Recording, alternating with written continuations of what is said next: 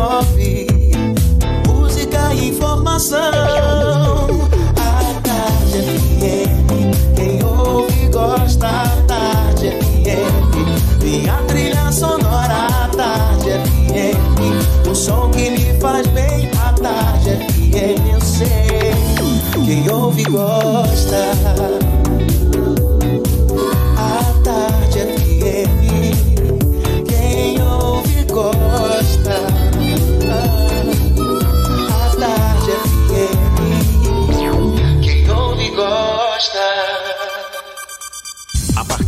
Agora, na Tarde FM, Isso é Bahia. Um papo claro e objetivo sobre os principais acontecimentos do dia.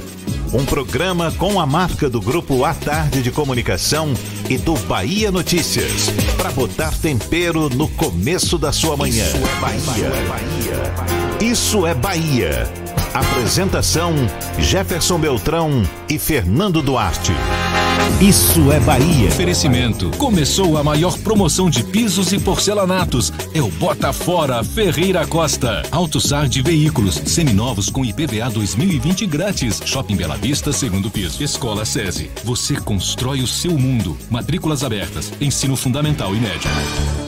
Que maravilha! Salve, salve, bom dia! Seja bem-vindo. Estamos começando mais um Isso é Bahia. E vamos aos assuntos que são destaque nesta terça-feira, 19 de novembro de 2019. Acidente aéreo em Maraú. FAB investiga se piloto fez pouso antes da pista. Hotel Pestana vai ser reaberto com funcionamento residencial e comercial. Clima de fim de ano, inaugurada a iluminação de Natal em 20 praças de Salvador. Fragmentos de óleo voltam a aparecer em praias do extremo sul da Bahia. Divulgada a tabela do Baianão 2020, o primeiro Bavi vai ser em março. O Bahia tem 1% de chance de disputar a Libertadores da América no ano que vem. O Vitória pega hoje o Operário e precisa de apenas um ponto para se manter na Série B do ano que vem. São alguns dos assuntos que você acompanha a partir de agora no Isso é Bahia. Como sempre, estamos aqui recheados de informação, com notícias, bate-papo, comentários para botar tempero no começo da sua manhã. Junto comigo, ele, Fernando Duarte. Bom dia! Bom dia, Jefferson. Bom dia, Paulo Roberto na operação, Rodrigo Tardio e Rafael Santana na produção. E um bom dia mais que especial para quem está saindo de casa agora para ir para o trabalho, para levar os filhos para a escola, para ir para a faculdade, para quem está chegando agora de um turno e para quem está tomando aquele cafezinho especial que o cheiro tá batendo aqui. Sejam bem-vindos a mais uma edição do Isso é Bahia. Também quero meu cafezinho, por favor, tô aguardando. Olha, você nos acompanha também pelas nossas redes sociais. Tem o nosso aplicativo na internet, no atardefm.com.br e, claro, pode participar também enviando suas mensagens pelo nosso WhatsApp. 71993111010. Pode mandar sua mensagem. Eu estou esperando aqui para interagir com todos vocês. Tudo isso e muito mais a partir de agora para você.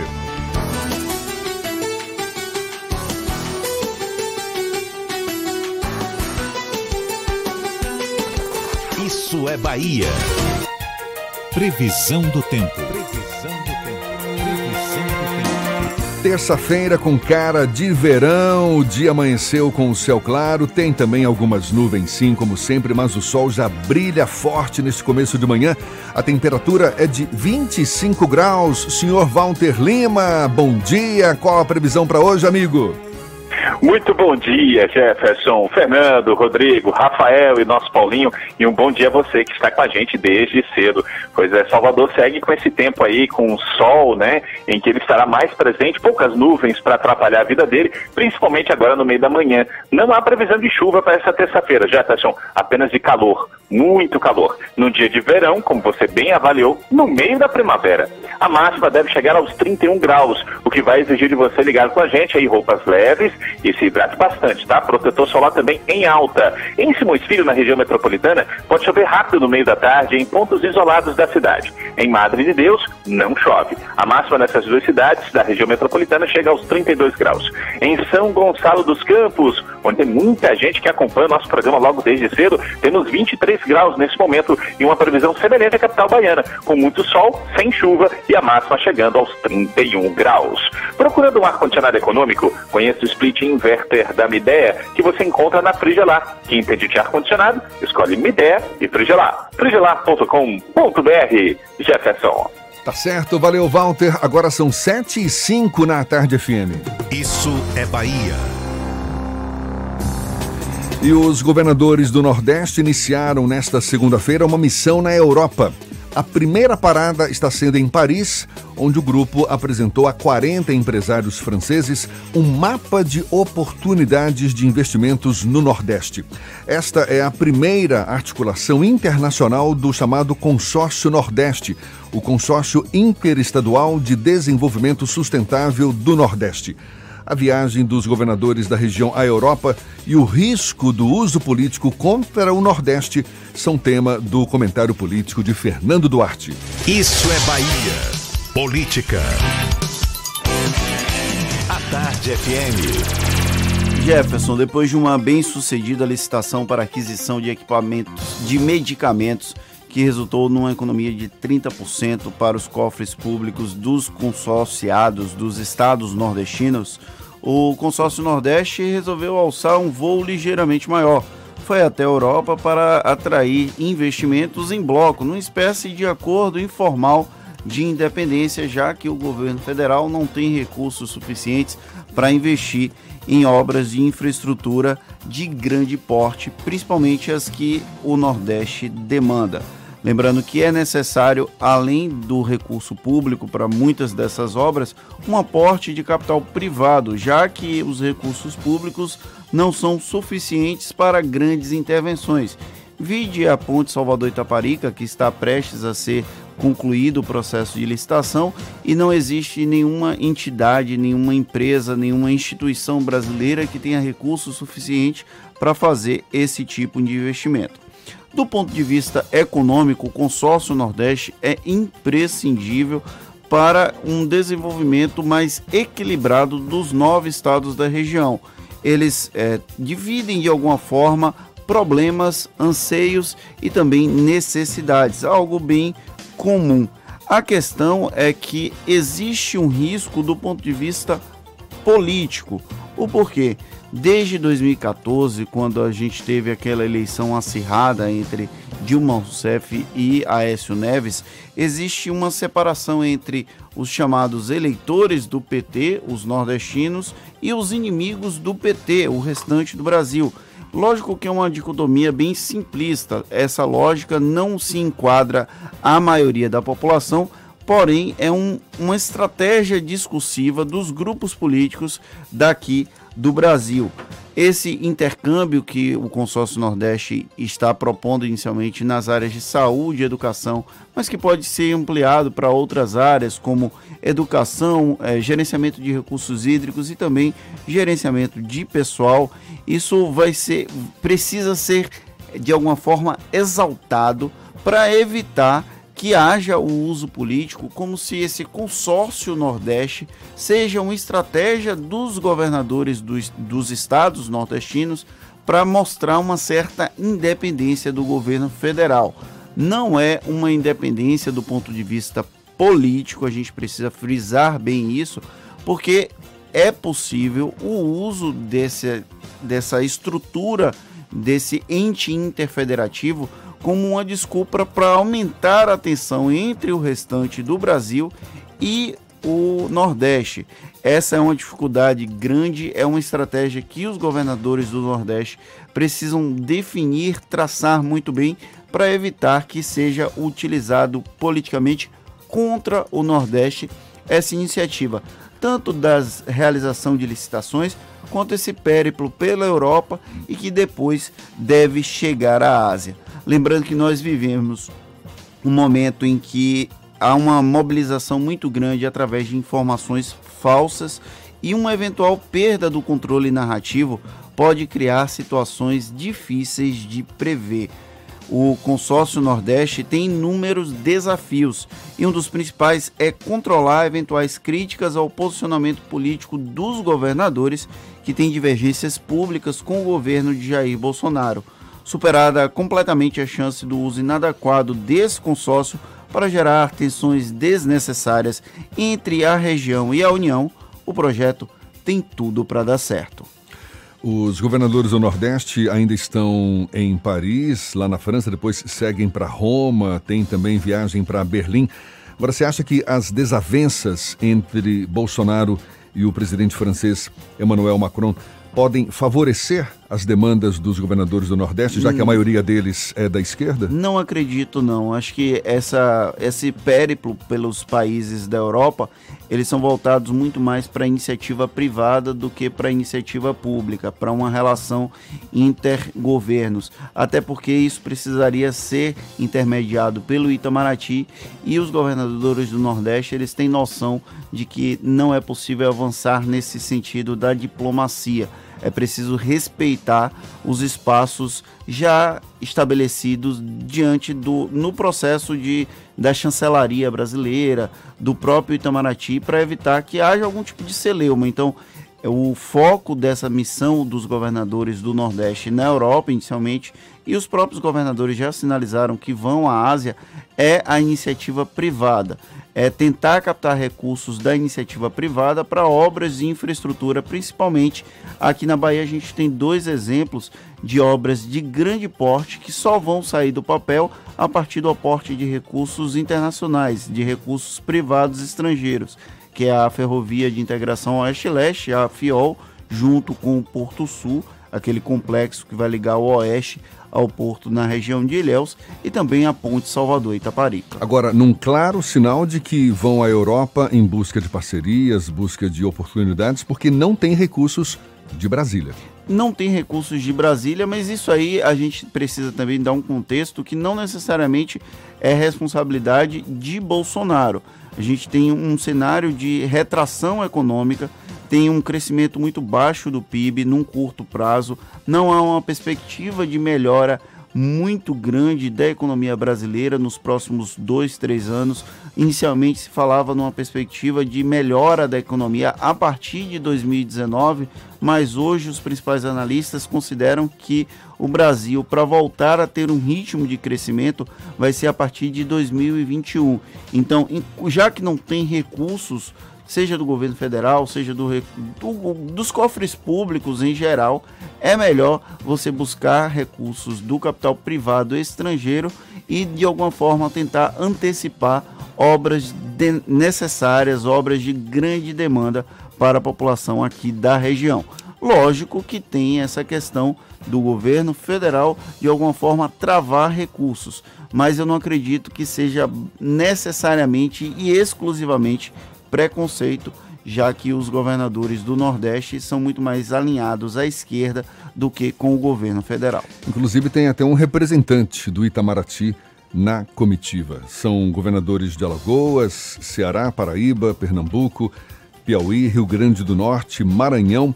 O governo do Sergipe enviou um representante. Apenas Sergipe e Maranhão que não estão com o governador. Flávio Dino mandou o vice e o, o governador de Sergipe teve um problema de saúde e encaminhou um superintendente de políticas de obras público-privadas lá do estado de Sergipe. Os outros sete são os próprios governadores. E tem uma história que o ex-governador Jacques Wagner costuma contar e o próprio Rui Costa endossa, que na relação entre Bahia e China, por exemplo, o, as portas se abriram muito mais depois que os próprios governadores foram à China para tentar negociar, porque os estrangeiros gostam de olhar olho no olho antes de buscar algum tipo de alternativa de investimento. Então, essa aproximação é extremamente salutar para os estados que são necessariamente pobres. Tá aí, portanto, viagem dos governadores do Nordeste à Europa, viagem que se encerra na sexta-feira, agora dia 22. Agora são 7h14 e a Força Aérea Brasileira está investigando as causas do acidente envolvendo o avião bimotor que deixou até agora três mortos e sete feridos em Maraú, no Baixo Sul Baiano, na semana passada. Uma das hipóteses é a de que o piloto Aires Napoleão Guerra tenha iniciado o pouso da aeronave antes da pista. Investigadores do segundo Serviço Regional de Investigação e Prevenção de Acidentes Aeronáuticos tiveram acesso a imagens de drone que mostram as marcas do avião na cabeceira da pista do aero, aeródromo, aeródromo Barra Grande. As manchas de incêndio indicam que o avião, após tocar o solo, saiu arrastando e já pegando fogo até parar no lado esquerdo da pista. Um acidente semelhante já tinha sido registrado em janeiro do ano passado, no mesmo local, com um avião que decolou do aeródromo de Brumado, no sudoeste baiano. Na época, o trem de pouso do avião tocou o solo pouco antes do concreto da pista, com cinco pessoas a bordo. Só que dessa vez, pelo menos, ninguém se feriu. E o empresário Eduardo Mussi, irmão do deputado licenciado Guilherme Mussi, está internado no Hospital Geral do Estado aqui em Salvador após a queda do jatinho executivo na última quinta-feira em Maraú. A expectativa é de que ele seja transferido hoje para o Hospital Albert Einstein em São Paulo. Eduardo Mussi era casado com Maísa Mussi, que morreu no acidente.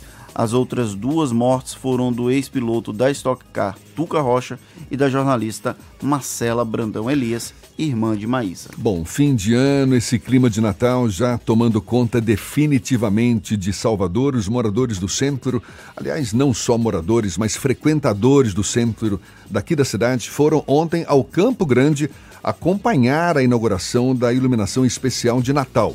Além da novidade, o local voltou a contar com a Casa de Papai Noel e com as apresentações dos corais. Quem passa pelos portões em frente ao Teatro Castro Alves é recebido por uma estrutura que lembra os vitrais das igrejas góticas, batizadas de Catedral da Luz, com um corredor sonoro e de luzes. De acordo com a Prefeitura de Salvador, a estrutura contou com um investimento de pouco mais de 5 milhões de reais. Ao todo, vão ser 50 dias de comemorações até 6 de janeiro. A programação inclui apresentações teatrais, show e até uma feira de artesanato e gastronomia. O espetáculo mais aguardado é o de drones, marcado para os dias 22, 23 e 24 de dezembro no Forol da Barra, em Cajazeiras, no subúrbio e no Imbuí. A inauguração da iluminação especial de Natal ontem em Salvador contempla 20 praças da cidade. E olha, os rodoviários de Salvador vão ter o 13º salário parcelado em três vezes. A informação foi confirmada ontem pela Integra. O motivo alegado pela empresa é a crise financeira. Com isso, o valor referente ao abono deve ser pago nos dias 20 de dezembro, 20 de janeiro e 20 de fevereiro. Segundo a Integra, motoristas e cobradores já foram informados da decisão. O presidente do Sindicato dos Rodoviários, Daniel Mota, disse que uma reunião deve ser realizada hoje entre os empresários, a Secretaria de Mobilidade e os rodoviários para discutir o pagamento. Agora são 7h17, já tem, claro, muita gente circulando de carro pela Grande Salvador. Eu sei, você ainda vai pegar o carro também daqui a pouquinho. Vamos a essas informações então?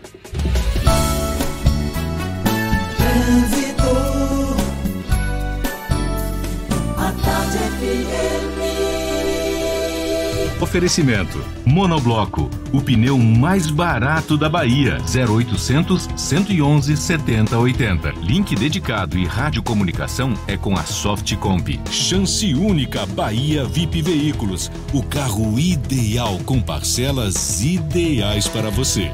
Já estamos sobrevoando a grande Salvador. Cláudia Menezes, nossa repórter aérea, cujo nome cujo nome também é Coragem, já está ali na região de Lauro de Freitas. Cláudia, bom dia! Bom dia para você, Jefferson, é isso mesmo. Adoro quando você fala que meu nome é Coragem, porque é mesmo. Tô aqui de cima olhando a vida de vocês aí do Isso é Bahia, aí embaixo. Bom dia, Fernando, toda a turma que tá aí no estúdio. Eu estou aqui na região de Lauro de Freitas e aqui a Estrada do Coco está fluindo com intensidade no sentido Salvador, nada que chegue a preocupar. Agora eu vou falar dos reflexos de uma acidente na Avenida São Martins, sentido Retiro, viu? Foi uma batida entre três veículos. O trecho inicial da São Martins está carregado desde a saída do Largo do Tanque. A alternativa para você que está na calçada agora e quer chegar no Retiro é seguir para a Via Expressa que está fluindo livremente. Contra azia e má digestão, leite de magnésia de Philips já é de casa. Não use esse medicamento em caso de doenças nos rins. Se persistirem os sintomas, o médico deverá ser consultado. É contigo, Jefferson. Obrigado, Cláudia. Tarde FM de carona com quem ouve e gosta. Olha só, fragmentos de óleo voltam a aparecer em praias do extremo sul da Bahia e divulgada a tabela do Baianão 2020. O primeiro Bavi vai ser em março. A gente dá os detalhes já já para você. Agora são 7h19 na Tarde FM. Você está ouvindo Isso é Bahia. O novo BMW 320i, o clássico sedã esportivo, chegou na House com novo design, tecnologia inovadora e ainda mais rápido. Aproveite as últimas unidades com condições especiais de lançamento, emplacamento grátis e bônus para avaliação do seu usado. Venha conhecer também o novo BMW X1 2020, o SUV premium mais vendido do Brasil. Agende um test drive na House e sinta o prazer único de dirigir um BMW. Mas faça como essas máquinas. Acelere. BMW é na House, Avenida Paralela, em frente ao Parque de Exposições. No trânsito desse Camaçari tá outra coisa. Pra mim, que roda a cidade toda, tô vendo a diferença. É rua asfaltada por toda a cidade. A Jorge Amado tá ficando novinha. A mobilidade avançou como nunca em Camaçari. E agora, a duplicação do viaduto do trabalhador já foi iniciada. A gente sabe que as obras geram transtornos, mas a maior obra de mobilidade do município dos últimos anos vai resolver não apenas o trânsito da região, vai preparar Camaçari para o futuro. Vai ficar uma beleza mesmo. Melhor do que já está. Prefeitura de Camaçari, cuidando de quem mais precisa.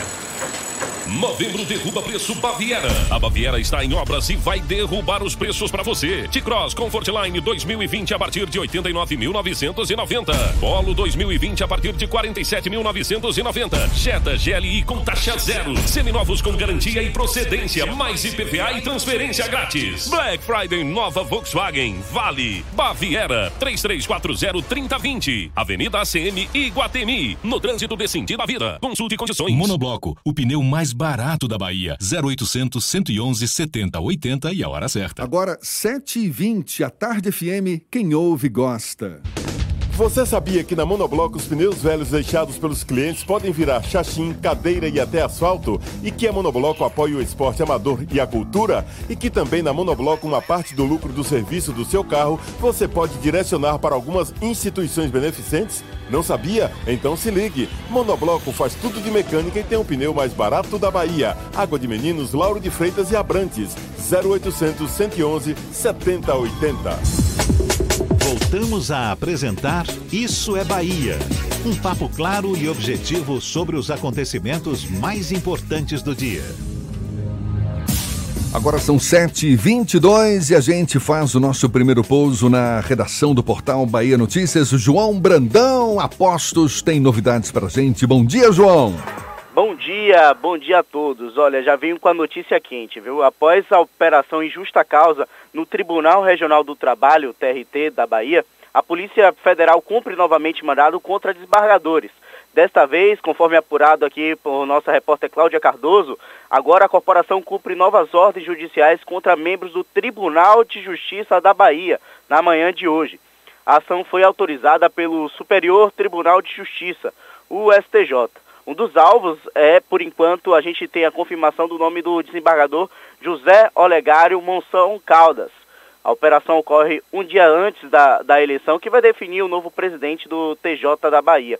A gente está ainda em atualização e daqui a pouco você pode acessar o Bahia Notícias e conferir mais é, novidades sobre essa operação. E olha só, a cúpula da Prefeitura de Salvador avalia que o novo partido do presidente Jair Bolsonaro não terá impacto na eleição do próximo ano. Depois de ter embates internos no PSL, Bolsonaro decidiu sair da sigla e criar uma nova legenda batizada de Aliança pelo Brasil. A avaliação dentro do Palácio Tomé de Souza é de que Bolsonaro não vai criar agremiação no prazo previsto por lei, que é até março, para que possa entrar na corrida eleitoral.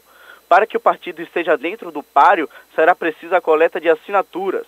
A Justiça terá que conferir os nomes e ainda há o risco de adversários tentarem impugnar no Tribunal Superior Eleitoral. Mesmo que consiga aprovar o novo partido, a Aliança pelo Brasil pode não levar o fundo partidário, já que a, distribuição dos recursos leva em conta os votos obtidos na última eleição para a Câmara. sem recursos e sem tempo de televisão, a nova cicla de Bolsonaro não deve compor a aliança principal do candidato apoiado por ACM Neto. Essas e outras notícias você encontra no portal bahianoticias.com.br. João Brandão para o programa Isso é Bahia. É com vocês, Jefferson Fernando. Valeu, João. Agora são 7h24 e manchas de óleo voltaram a aparecer ontem em praias dos municípios de Prado e Caravelas, no extremo sul baiano.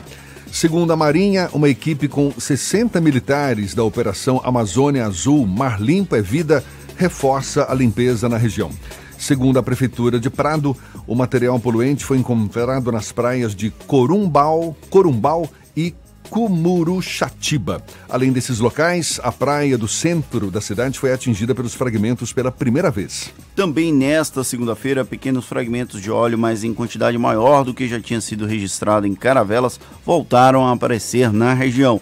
A substância foi encontrada entre o limite do município com Alcobaça.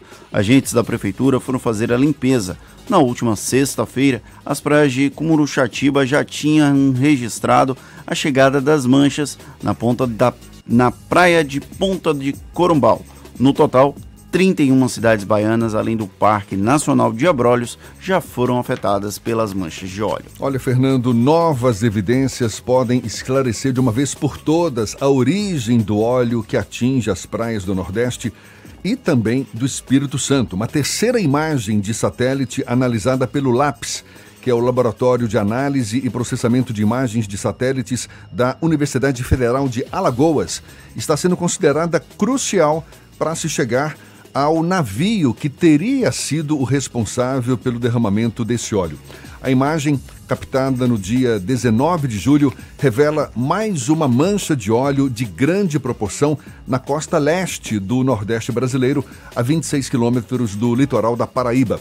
A gente fala um pouco mais sobre o assunto conversando agora com o coordenador do LAPS, esse laboratório de análise e processamento de imagens de satélite, Humberto Barbosa. Bom dia, professor. Bom dia, bom dia a todo mundo. Bom dia, Jefferson. Bom dia, Fernando. Como estamos? Essa nova análise é conclusiva? Já se pode afirmar com mais precisão a origem do óleo que tem atingido as praias do Nordeste? Ela traz e joga muita luz em relação a como esses navios e deslocamentos deles na nossa costa é extremamente sensível e, de certa forma, pode uh, direcionar a origem de todo o fenômeno.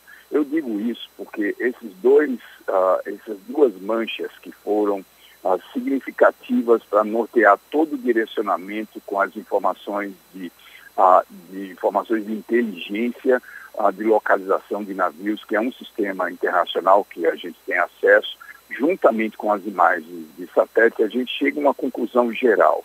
Além dessa quantidade que é absolutamente anormal, ah, de, resíduos e de poluição de óleo cru que está chegando nas nossas praias, há uma percepção também que há um, um, um certo falta de controle da nossa costa em termos ah, de como esses navios transportadores de óleo cru estão ah, fazendo procedimento. Ou seja, eu digo isso porque a mancha que encontramos no norte do Rio Grande do Norte, que é uma mancha extensa de mais de 86 quilômetros por por quilômetro de, de largura, ela também complementa muito uma outra mancha mais recentemente descoberta pelo LAPS, a partir de imagens de satélite, no dia 19 de julho, na costa leste, muito próximo da costa da Paraíba, onde é o, o zero, o epicentro, o, o marco zero das primeiras manchas. A gente percebeu também no Espírito Santo e no sul da Bahia alguns desvios há uma percepção que ah, esse deslocamento desses navios, a gente chegar, só para ir ao ponto, para a gente chegar ao navio que a gente considera ele como ah, o principal ah, navio que tem colocado ah, muito derramamento de óleo na nossa região, ele foi selecionado de 111 navios, só para você ter uma ideia, 111 navios entre julho e agosto, selecionamos 117 transportadores de tanques de óleo cru na nossa região, em dois meses. E esse que a gente considera ele como suspeito, fez uma manobra e ele está a serviço da Venezuela, ele está a serviço entre a Venezuela de dois países da Ásia que a gente preferiu não mencionar agora, ah, pelo fato do lápis não ter o papel de investigação, apenas de ah, levantamento, investigação científica, não de investigação criminal. Porém, ele está em curso novamente, só que dessa vez esse, eh, esse navio que tem a capacidade de dois, de dois bobolinas, ele está vindo novamente para a nossa costa e possivelmente vai passar em águas brasileiras, como ele fez na, há, duas, há, duas, há duas missões anteriores. A missão que, que culminou com o derramamento de óleo, a mancha de óleo foi marcada no dia 24 de julho, ali bem próximo da costa do Rio Grande do Norte, e no dia 28, por alguma razão, o sinal dele foi detectado pelo sistema de inteligência de navios, de localização, e aí buscamos todo o histórico desse navio. O histórico dele é complicado, envolve uma diplomacia no Brasil com outros países a que ele está a serviço. É, só a triangulação é tão complexa que envolve não só o país onde ele tem pegado óleo cru também, a gente não sabe se ele também traz óleo cru de um país que é grande exportador de petróleo, e esses dois países da Ásia têm tido recentemente relações um, diplomática extremamente importante do ponto de vista econômico, que uh, fez com que a gente tivesse muita diplomacia de divulgar. Temos feito um pouco de contato com a Marinha, mas é, uma, é um contato ainda incipiente, não é um contato oficial. E nessa quinta-feira vamos sim a participar da audiência do Senado, onde deputados e senadores deverão certamente fazer alguns questionamentos, a gente não sabe, uh, mas a gente tem passado material de de levantamento de informações de imagens de satélite, de inteligência de navios para o Senado, para que eles possam, de certa forma, orientar e assim, essa fase de investigação criminal, de outras ferramentas que o LAPS e a Universidade Federal de Alagoas não tem essa capacidade. Porém, Agora... alerto mais uma vez, o navio está em direção à costa, está se aproximando, deve se aproximar aí no final de semana, já está na no, estaria na nossa estará na nossa costa e, ele realmente já é a segunda vez que ele está passando antes do que aconteceu no dia 24 de julho, que culminou com a grande mancha de óleo. Agora, é, essas são as principais conclusões que a gente tem chegado nos últimos dias. Professor Humberto, agora é, essa análise chegou a esse provável navio como responsável pelo derramamento de óleo. A, a Marinha já divulgou uma nota descartando essa possibilidade, essa possibilidade levantada pela Universidade Federal de Alagoas. Isso porque esse cargueiro não seria um dos que estariam na lista dos, das cinco embarcações apontadas pela Marinha como as principais suspeitas pelo derramamento. Como é que o senhor avalia essa posição da Marinha? Olha, foi importante você trazer isso, que a gente já está tão avançado que aqueles cinco navios gregos, a gente já, já deu uma, uma luz em outras, uh, em outras linhas de investigação que até os cinco cargueiros da gente já é passado, porque de fato o Bobolina, que foi a primeira grande análise que a gente chegou, apesar de a gente já ter informações cruciais, o que aconteceu, Fernando e, e Jefferson, as universidades elas têm um papel extremamente importante do ponto de vista metodológico, de formação de recursos humanos. E eu digo isso baseado na minha experiência em trabalhar em centros operacionais. Nos últimos anos, desde que eu voltei para o Brasil, eu percebo que há uma, uma descontinuidade, há uma, uma falta de comunicação entre as universidades, a capacidade que essas universidades e alguns grupos de pesquisa junto, trabalhem junto com o, a, os órgãos governamentais. Isso é uma, uma questão muito séria que eu acho que a gente tem que começar a trabalhar isso, porque são todos federais, mas existe uma certa separação, como se a universidade não tivesse também um papel e importância nesse processo de, de participação de investigação científica, técnica. Então, é uma, vai aqui um desabafo e por trás explica muito o que está acontecendo agora, essa comunicação entre as, as, entidades ou as autoridades governamentais e, por exemplo, uma pesquisa que a gente está fazendo independente, séria, com informações, com especialistas capacitados e mostrando que, olha, os cinco navios que vocês deram, a gente nem precisava ah, mexer, a gente nem precisava entrar em contato com o governo grego para ter esses cinco navios. A gente teve 117 navios na mãos, de diferentes bandeiras, sem incomodar nenhuma autoridade desses países. Então, assim, existe uma questão de inteligência e uma questão de conhecimento e de informação que, ah, nesse ponto, eu chego até a questionar se essas autoridades estão com capacidade suficiente de entender a complexidade do fenômeno, da, da, da situação e não trazer isso de uma forma política ou, ou, ou ser mais diplomático. Como eu falei para você, o sistema de inteligência hoje permite hoje que eu, você, qualquer pessoa possa ter acesso hoje à inteligência de navios, localização de navios, velocidade, as condições que esse navio estava trafegando, sem eu ter que ah, incomodar diplomacias governamentais. Então, isso já fica a primeira mensagem. Os cinco navios que os gregos passaram pela, sob pressão para as autoridades brasileiras, a gente poderia ter tido aqueles navios sem nem que, ter incomodado e sim feito uma investigação muito mais precisa, muito mais detalhada. O que culminou é que o Bobolina não é. Não, a outra empresa norte-americana, que é uma empresa privada, também colocou o governo brasileiro numa situação delicada, porque eles disseram, olha, a gente também não valida essas informações que foram colocadas pela, pela Polícia Federal e Marinha, uh, no caso de que o navio uh, Bobolina não, não há nenhuma uh, anomalia ou alguma irregularidade que aponte ele como principal causador dessas manchas. Porém, a gente já está quase 70 dias e não há uma, um posicionamento claro dessas autoridades em relação ao que está sendo feito de outras instituições, do questionamento, até a própria Delta Tanker colocou, dizendo, olha, a gente está aqui à disposição e a gente tem que comprovar que a gente não é. E de fato não é. A, a toda no, todo o deslocamento do, do navio foi um deslocamento sem nenhuma anomalia normal. E a mancha que a Rex Geoespacial apresentou para o governo brasileiro é extremamente dúbia, ela não é conclusiva, ela traz, para os especialistas como eu, ela traz muitas dúvidas e as imagens que deveriam estar sendo observadas, deveriam ter um pouco mais de cautela e de conhecimento técnico-científico da empresa Rex de como interpretar aquelas imagens. É um pouco labrogeiro, é um pouco grosseiro as imagens que foram colocadas para apontar um indício de um navio suspeito quando ele de fato estava.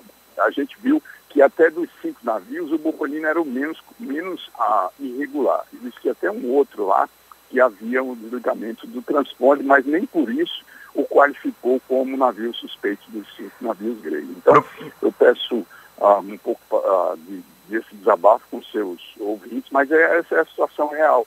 A gente tem uma morosidade das autoridades, 70, quase 80 dias, de um desastre, de um, uma, um, uma, uma, uma, amplitude regional, uh, chegando até nacional, e de repente está 80 dias, ainda está discutindo cinco navios, que hoje a gente teria, a gente já botou 117 navios, tem mais de satélite que dá, joga luz em relação a manchas de navio, e que há uma associação entre esse navio e a passagem no Pro... dia 24, e a gente está esperando que o governo fique ainda buscando, uh, desculpa para dizer que o navio Bobolina é ocupado. Então, isso fica, isso é sério e traz muita questionamento. E eu não sei como é que a audiência, como, a, como vai ser a reunião na quinta, se os deputados podem começar a questionar coisas e a gente vai ficar numa situação extremamente delicada, porque, de um lado, um governo que não se comunica com a outra instituição que é do mesmo, da mesmo, mesmo nível federal, e aí a gente fica parecendo que são dois patinhos ah, criados por patos diferentes. Professor Humberto Barbosa, coordenador do Laboratório de Análises e Processamento de Imagens de Satélites, o LAPS, da Universidade Federal de Alagoas. O senhor não falou a bandeira do navio que é considerado o principal suspeito hoje pela UFAL. Deve apresentar informações detalhadas amanhã no Senado. Mas é possível é, determinar qual foi o trajeto desse navio antes de pegar o óleo na Venezuela, já que há informação confirmada de que o óleo tem origem venezuelana e qual o destino final que esse navio teve durante esse deslocamento cruzando aqui a costa nordestina? Olha, Jefferson Fernando, a situação é muito mais. a gente pegou o, sistema de inteligência internacional, esse sistema de inteligência internacional, ele, ele já bebeu de fontes militares, então toda a base dele a científica foi baseada com esforços militares, eles adaptaram isso para o sistema civil e privado. Então a gente fez isso sim, a gente pegou todo o histórico do ano desse navio suspeito para ver qual que era a trajetória regular dele, se havia alguma anormalidade. Ou seja, a gente olhou todas as datas retroativas de 2019 e é muito claro a relação. Você sabe que existe o um embargo dos Estados Unidos com a Venezuela e, e aí é onde está um jogo de interesse diplomático muito delicado que talvez a Marinha ainda não tenha percebido a situação. Uh, o embargo norte-americano impede que, o, que a Venezuela faça comercialização de óleo com outros países. Só que, de fato, existem dois países na Ásia de peso e um deles uh, tem uma, um histórico e tem a, a, o nível de exploração de petróleo um dos maiores do, do, do, do planeta. E esses três países, e um deles é da Ásia, tem relações recentemente com o Brasil diplomático extremamente forte na parte econômica. Então, esse, esse navio não é desses três países, não é da Venezuela, não é de dois países da Ásia, mas ele está prestando serviço a esses três países. A rota dele é sempre a mesma, porém, no dia 24 de julho, que foi a mancha que encontramos, é uma mancha significativa e foi apenas o, o lampejar do olho do satélite, ou seja, a gente não tem a dimensão da magnitude quanto foi aquele derramamento ali.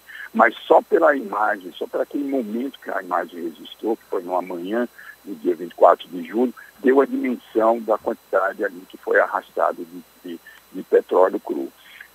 No dia 28, aparece suspeito dos 111 navios, todos eles carregadores de óleo cru, que passaram naquela região de, de julho até agosto, que deixaram aquela mancha, ele é o maior suspeito. E aí a gente começou a ver, sem, a gente primeiro olhou o navio, depois foi avaliar o histórico, depois foi olhar as relações dele. Aí a coisa fica mais complexa. Aí, aí é onde que você está colocando esse, esse, questionamento. Professor ah, Humberto. Uma, aí a gente não quis divulgar esse nome, porque até hoje eu estou assim, esperando que a Marinha, hoje fiz um contato novamente com a Marinha, porque eles tinham feito contato comigo para eu participar de um grupo de trabalho deles que está em curso, mas ah, nada oficial, foi só uma comunicação que eles ligaram o telefone na última sexta. E hoje, ontem, eu já tinha passado essa reportagem, tinha passado a informação do relatório. Hoje eu mandei um e-mail pedindo um contato, autorização, porque o demorar agora pode ser muito perigoso, entendeu? No sentido que a gente está deixando as coisas caminharem e essa coisa de vazamento de navio não é só o do suspeito. A gente está percebendo que está tendo vazamento em pequenas proporções e, é, e, isso talvez seja desconhecimento do governo brasileiro. Professor sei, Humberto. Não sei o que está passando. Professor Humberto, é, essa análise do lápis é com base em imagens de satélite que teriam captado essa, esses sinais de óleo em alto mar. E o que a gente mais ouviu nesses últimos dias é que esse óleo que vem atingindo as praias do Nordeste não era captado, não era identificado na superfície do mar. A própria Marinha divulgou essa informação. Ou seja, como é que a gente pode ter certeza que se trata do mesmo óleo ou foi informação também equivocada de que esse óleo, na verdade, não era detectado na superfície do mar? Essa foi uma boa pergunta, Fernando Jefferson ah, no sentido de que essa foi a maior motivação para o LAPS entrar nessa investigação científica, não na investigação criminal.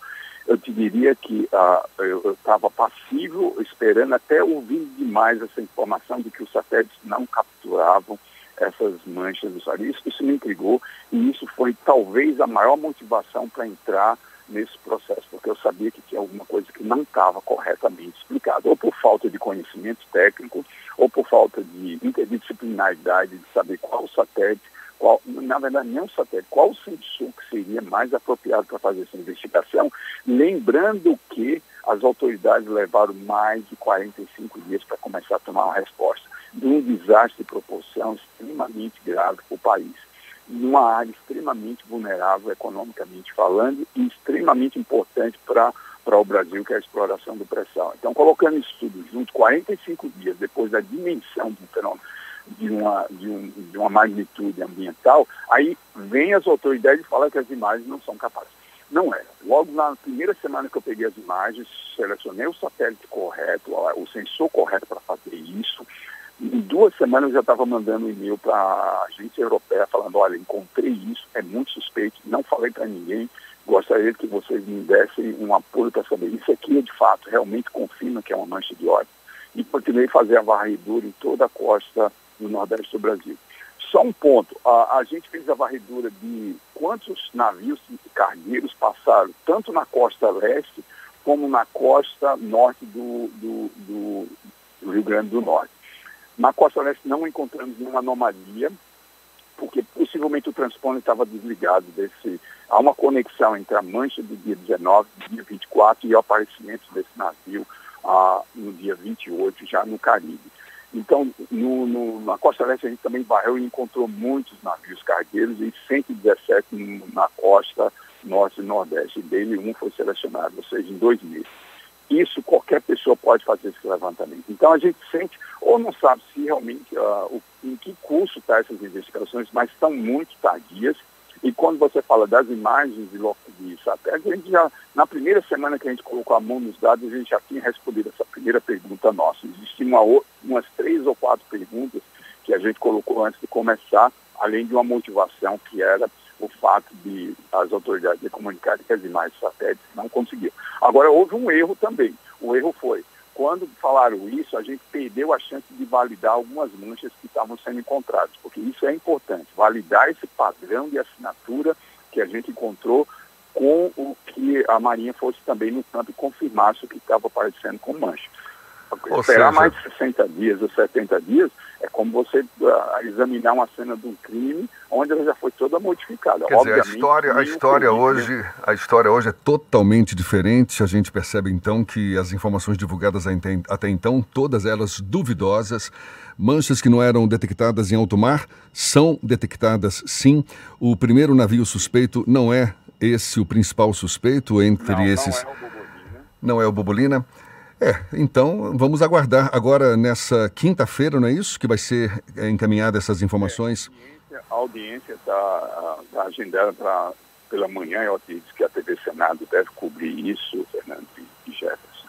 E lá eu tô, confesso que eu já queria ter colocado o nome do navio, mas com muita responsabilidade, porque ao contrário de como foi feito com Bobolina, ainda carece de uma investigação criminal, de outras informações. O que a gente está levantando como navio suspeito de uma seleção de 117 navios e uma mancha, que há uma associação entre essa mancha e a data que esse, esse, esse navio uh, cargueiro de óleo cru aparece, e há muitas ligações com ele também, não quer dizer que ele só foi o único, porque a gente encontrou no Espírito Santo uma mancha também associada ao navio, porque o satélite também detecta a localização do navio e a mancha associada a ele.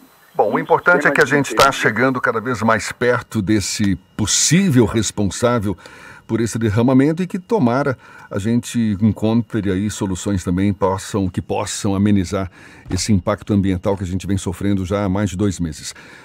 Professor Humberto Barbosa, que é coordenador do LAPS, Laboratório de Análise e Processamento de Imagens de Satélite da Universidade Federal de Alagoas, muito obrigado pelos seus esclarecimentos e um bom dia para o senhor. Bom dia, Fernando Jefferson. Bom trabalho para vocês aqui.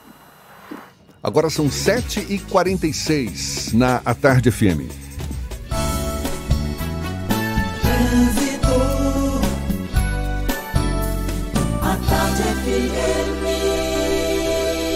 Oferecimento: Monobloco, o pneu mais barato da Bahia. 0800 111 7080. Link dedicado e radiocomunicação é com a Softcomp. Chance única Bahia VIP Veículos. O carro ideal com parcelas ideais para você. A gente volta a falar com Cláudia Menezes, sobrevoando a Grande Salvador. Novidades por aí, Cláudia? Sim, Jefferson, tem informações da paralela, que já tem trechos aí de lentidão na passagem pela estação Flamboyant.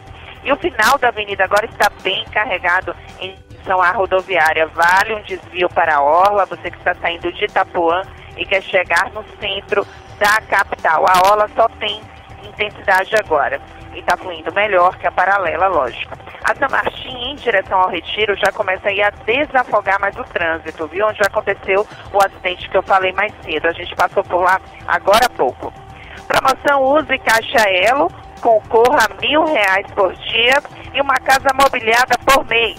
Cadastre seu cartão Caixa Elo, débito ou crédito em usecaixaelo.com.br e participe. Vem, vidão! É com você, Jefferson. Tá certo, Cláudia. Tarde FM de carona com quem ouve e gosta. A gente faz o um intervalo e volta já já. Tem futebol. O Bahia, olha só, 1% de chance só para disputar a Libertadores da América no ano que vem. Já o Vitória pega hoje o Operário e precisa de apenas um ponto para se manter na Série B. Detalhes, portanto, já já são 7h48 na Tarde FM. Você está ouvindo Isso é Bahia. Sair de fábrica com 78 anos de aventura é uma exclusividade de todos os carros Jeep. Definir os próximos caminhos dessa história está nas suas mãos. Isso é Jeep. Este é o mês para você fazer história em um Jeep. A melhor condição do ano e a primeira parcela só depois da Páscoa. Jeep Compass a partir de R$ 109.990 e Jeep Renegade a partir de R$ 76.990. Faça um test drive e conheça. Consulte condições em ofertas.jeep.com.br. No trânsito, dê sentido à vida. Você sabia que na Monobloco os pneus velhos deixados pelos clientes podem virar chachim, cadeira e até asfalto? E que a Monobloco apoia o esporte amador e a cultura? E que também na Monobloco uma parte do lucro do serviço do seu carro você pode direcionar para algumas instituições beneficentes? Não sabia? Então se ligue. Monobloco faz tudo de mecânica e tem o pneu mais barato da Bahia. Água de Meninos, Lauro de Freitas e Abrantes. 0800 111 7080. Você sabia que os alimentos úmidos Friskies para gatos são completos e balanceados? São 15 sabores que vão surpreender o seu gatinho. E o melhor, dentro de cada sachê tem tudo o que ele precisa. Friskies, alimenta a diversão. O novo BMW 320i, o clássico sedã esportivo, chegou na House com novo design, tecnologia inovadora e ainda mais rápido. Aproveite as últimas unidades com condições especiais de lançamento, emplacamento grátis e bônus para avaliação do seu usado. Venha conhecer também o novo BMW X1 2020, o SUV premium mais vendido do Brasil. Agende um test drive na House e sinta o prazer único de dirigir um BMW. Mas faça como essas máquinas. Acelere. BMW é na House, Avenida Paralela, em frente ao Parque de Exposições. No trânsito desse Central Papelaria, os melhores preços e a maior variedade em material escolar e escritório da Bahia e a hora certa. A tarde FM 10 para as 8.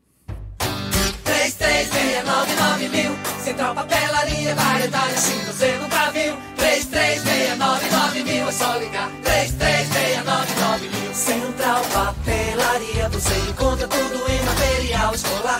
Tudo pro seu escritório, variedade fácil de estacionar.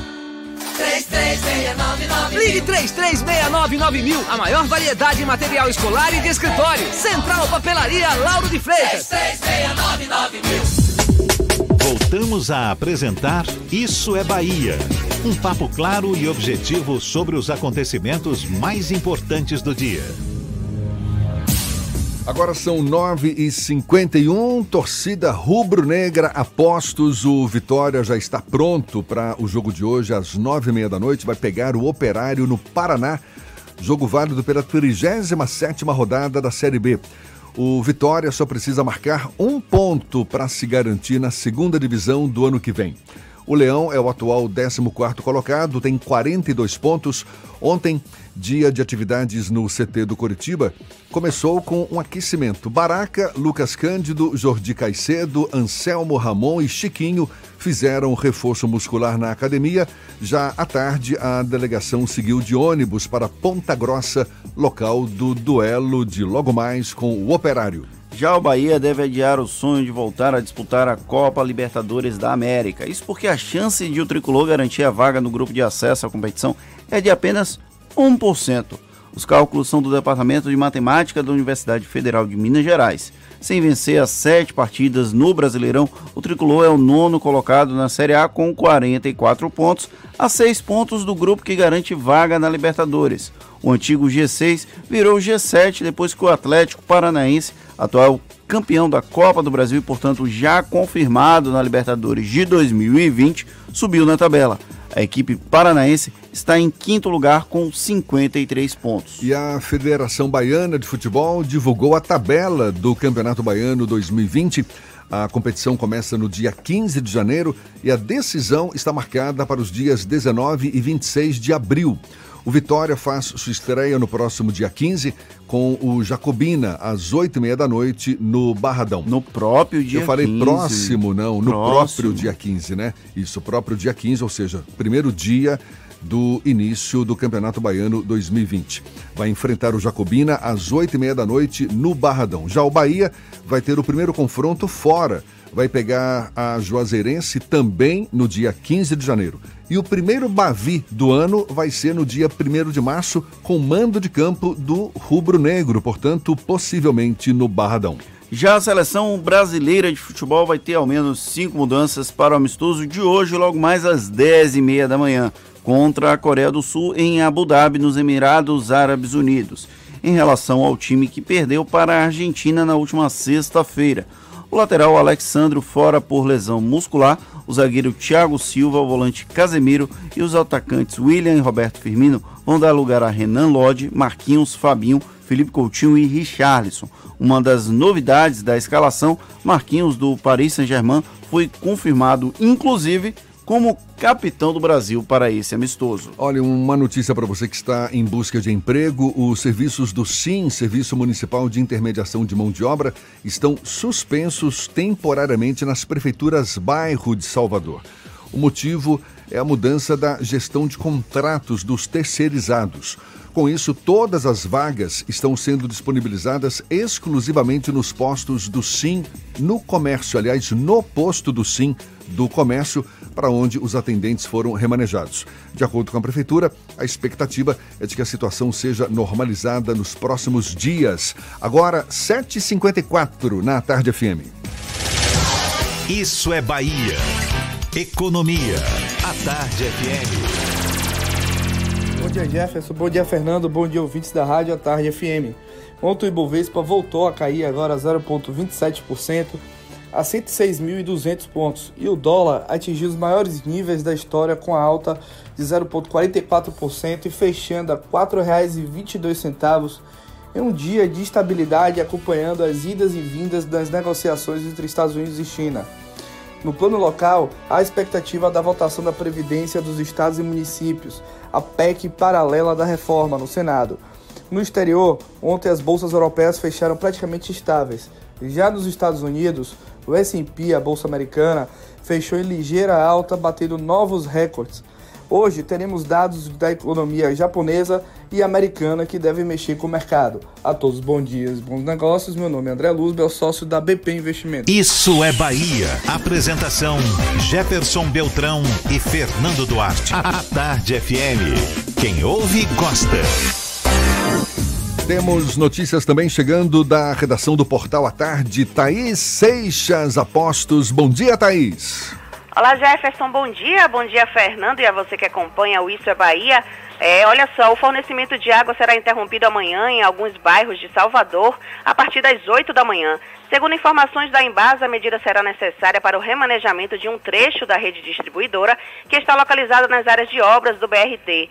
Os locais afetados serão Amaralina, Chapada do Rio Vermelho, Nordeste de Amaralina, Santa Cruz, Vale das Pedrinhas, parte do Candial, Caminho das Árvores, parte do Itaigara e da Pituba, Rio Vermelho e Polêmica. A previsão da empresa é que o serviço seja concluído às 10 da noite do mesmo dia, quando o abastecimento começa a ser retomado de forma gradativa em até 12 horas. E a União de Negros e Negras pela Igualdade, a UNEGRO, promove amanhã a 11ª lavagem da estátua de Zumbi dos Palmares, como parte das comemorações do Dia Nacional da Consciência Negra. O evento acontece às 8 da manhã na Praça da Sé, aqui em Salvador.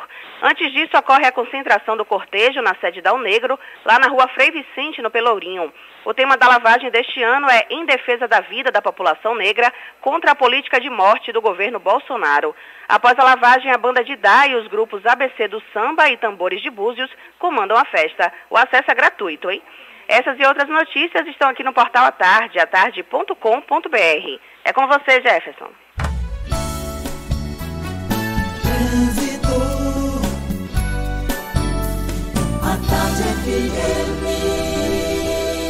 Oferecimento: Monobloco, o pneu mais barato da Bahia. 0800 111 7080. Link dedicado e radiocomunicação é com a Softcomp. Chance única Bahia VIP Veículos. O carro ideal com parcelas ideais para você.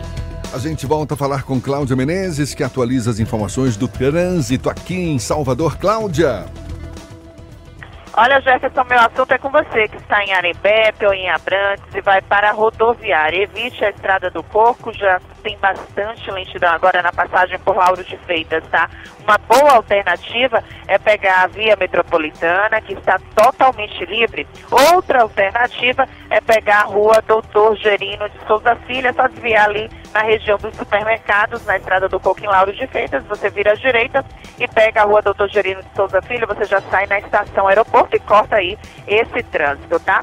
Em outro ponto, se você está na Bonocô e vai para o centro da cidade, pegue o DIC, tá melhor que o Vale do Gunjá, já está engarrafado por lá. Você já aproveitou o esquenta Golden Friday? A Black Friday da Fast Shop. Os produtos mais desejados com preços de Black Friday. Procure pelo selo na loja, no site e no app. Fast Shop. É com você, Jefferson. Até já, Cláudia, a Tarde FM de carona com quem ouve e gosta. O Hotel Pestana vai ser reaberto, o Hotel Pestana que funcionava no Rio Vermelho e agora com funcionamento residencial e comercial. A gente dá os detalhes já já. Volta num instante só e para falar para toda a Bahia, 7h59 na Tarde FM. Você está ouvindo Isso é Bahia. Só a Caoa tem preços incríveis. HB20 nova geração 2020 a partir de R$ 46.490. Mais documentação e IPVA 2019 grátis. Aproveite também. Creta Atitude 2020 1.6 automático por R$ 72.490. Visite HMB Caoa Lauro de Freitas, Rua Luiz Antônio Nogueira 75 Centro. Telefone 3032 2350 ou consulte caoa.com.br. No trânsito dê sentido à vida. Que tal começar 2020 de um jeito diferente? Venha para o Réveillon do Salvador Shopping, uma festa para toda a família, com show exclusivo de Margarete Menezes, banda baile de autor e DJ. Escolha entre os restaurantes Almari, Ferreiro, Gatai e 33 Steakhouse e aproveite o serviço All Inclusive. Tem ainda Espaço Kids, um parque com monitores e brinquedos para todas as idades. 31 de dezembro no Espaço Gourmet. Mais informações no site Salvador Shopping. Diferente para você. Você sabia que os alimentos úmidos Friskies para gatos são completos e balanceados? São 15 sabores que vão surpreender o seu gatinho. E o melhor, dentro de cada sachê tem tudo o que ele precisa. Friskies, alimenta a diversão. Sair de fábrica com 78 anos de aventura é uma exclusividade de todos os carros Jeep. Definir os próximos caminhos dessa história está nas suas mãos. Isso é Jeep. Este é o mês para você fazer história em um Jeep. A melhor condição do ano e a primeira parcela só depois da Páscoa. Jeep Compass a partir de R$ 109.990 e Jeep Renegade a partir de R$ 76.990. Faça um test drive e conheça. Consulte condições em ofertas.jeep.com.br. No trânsito, dê sentido à vida. Bela Bowling, o boliche do Shopping Bela Vista. Venha se divertir, aberto de domingo a domingo e a hora certa. A Tarde FM 8 e 1. Está pensando em um dia de diversão incrível? Então venha para o Bela Bowling, o boliche do Shopping Bela Vista. É o maior espaço de diversão com boliche de Salvador. Temos pacotes para você fazer a sua festa de aniversário ou confraternização. E de segunda a sexta, a hora de pista para seis pessoas com uma porção de batata frita sai por apenas R$ 49,90. Os sapatos são à parte. Consulte condições, traga a sua turma e aproveite. Bela Bowling, o boliche do Shopping Bela Vista, o maior espaço de diversão com boliche de Salvador.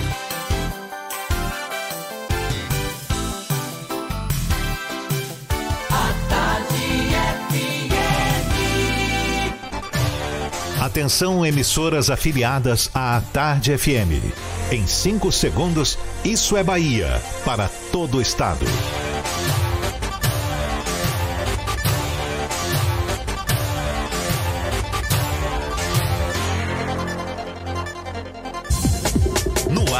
Isso é Bahia. Informação com a marca do Grupo A Tarde e do Bahia Notícias. Política, segurança, saúde, cidadania. Isso é Bahia. Apresentação: Jefferson Beltrão e Fernando Duarte. A Tarde FM. Quem ouve, gosta. Que maravilha! Salve, salve, bom dia! Seja bem-vindo a partir de agora. Isso é Bahia em rede com emissoras de todas as regiões do estado. E vamos aos assuntos que são destaque nesta terça-feira, 19 de novembro de 2019. Acidente aéreo em Maraú. FAB investiga se piloto fez pouso de avião antes da pista. Hotel Pestana vai ser reaberto com funcionamento residencial e comercial. Fragmentos de óleo voltam a aparecer em praias do extremo sul da Bahia.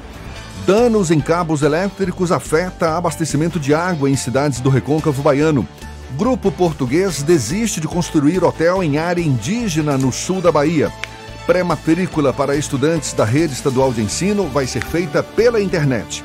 Isso é Bahia, programa, como sempre, recheado de informação, com notícias, bate-papo, comentários para botar tempero no começo da sua manhã. Junto comigo, cheio de gás, Fernando Duarte, bom dia! Bom dia, Jefferson, bom dia, Paulo Roberto na operação, Rodrigo Tardio e Rafael Santana na produção e um bom dia mais que especial para as nossas queridas afiliadas, a Cultura FM de Paulo Afonso, Cidade FM de Luiz Eduardo Magalhães, Itapuí FM de Tororó, Eldorado FM de Teixeira de Freitas, RB Líder FM de Rui Barbosa, Serrana Líder FM de Jacobina, Baiano FM de Itaberaba, 93 FM de Jequié, Interativa FM de Itabuna e Ativa FM de Eunápolis. Sejam todos bem-vindos a mais uma edição do Isso é Bahia. Não tá com o radinho por perto, não tem problema. Você nos acompanha também pelas nossas redes sociais. Tem o nosso aplicativo na internet, no atardefm.com.br e é claro, participa, envia suas mensagens pelo nosso WhatsApp 71993111010. Eu tô aqui aguardando para interagir com todos vocês. Tudo isso e muito mais a partir de agora para você.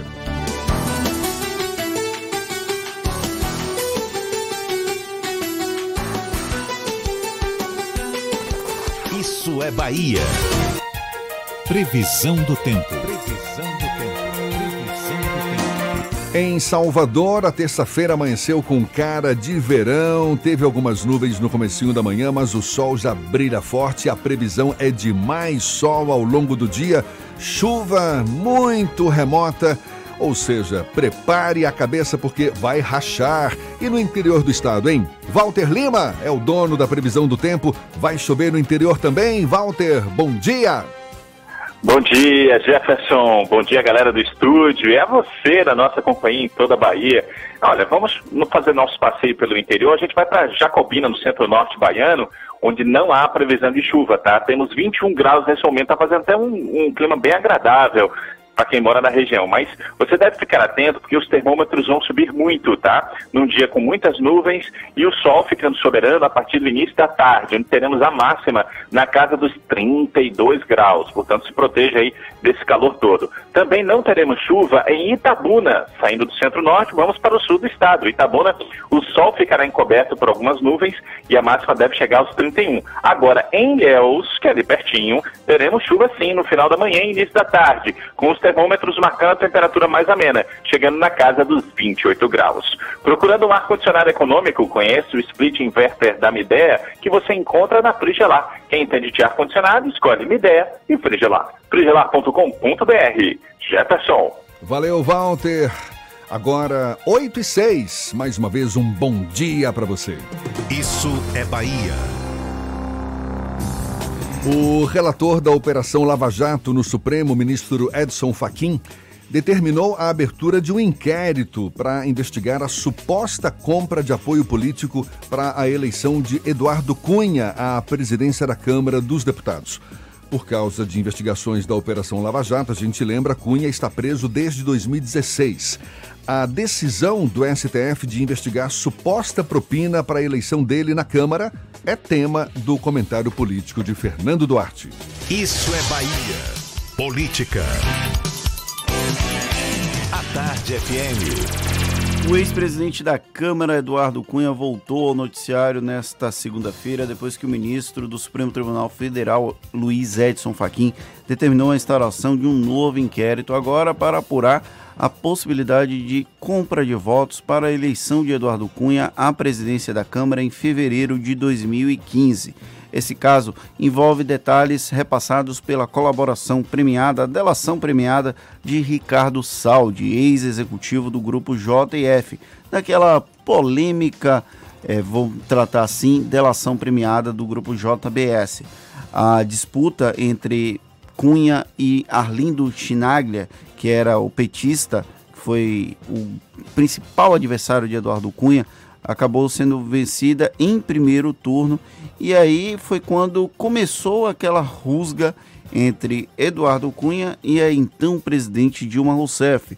Dilma Rousseff fez diversas movimentações para que Eduardo Cunha não fosse eleito presidente da Câmara dos Deputados. Uma delas foi lançar Arlindo Quinaglia como candidato à presidência, lembrando que sempre há um acordo em geral que era muito é, de alguma forma respeitado até então que o, o dono do maior o partido de maior bancada na Câmara dos Deputados e no Senado fosse o presidente da primeira legislatura. A legislatura é dividida em duas, são dois períodos de dois anos, então, na teoria, seria do MDB, que até então tinha a maior bancada. E aí, a então presidente Dilma Rousseff lançou, junto com a articulação política do PT, o Arlindo Quinaglia, que acabou derrotado para Eduardo Cunha.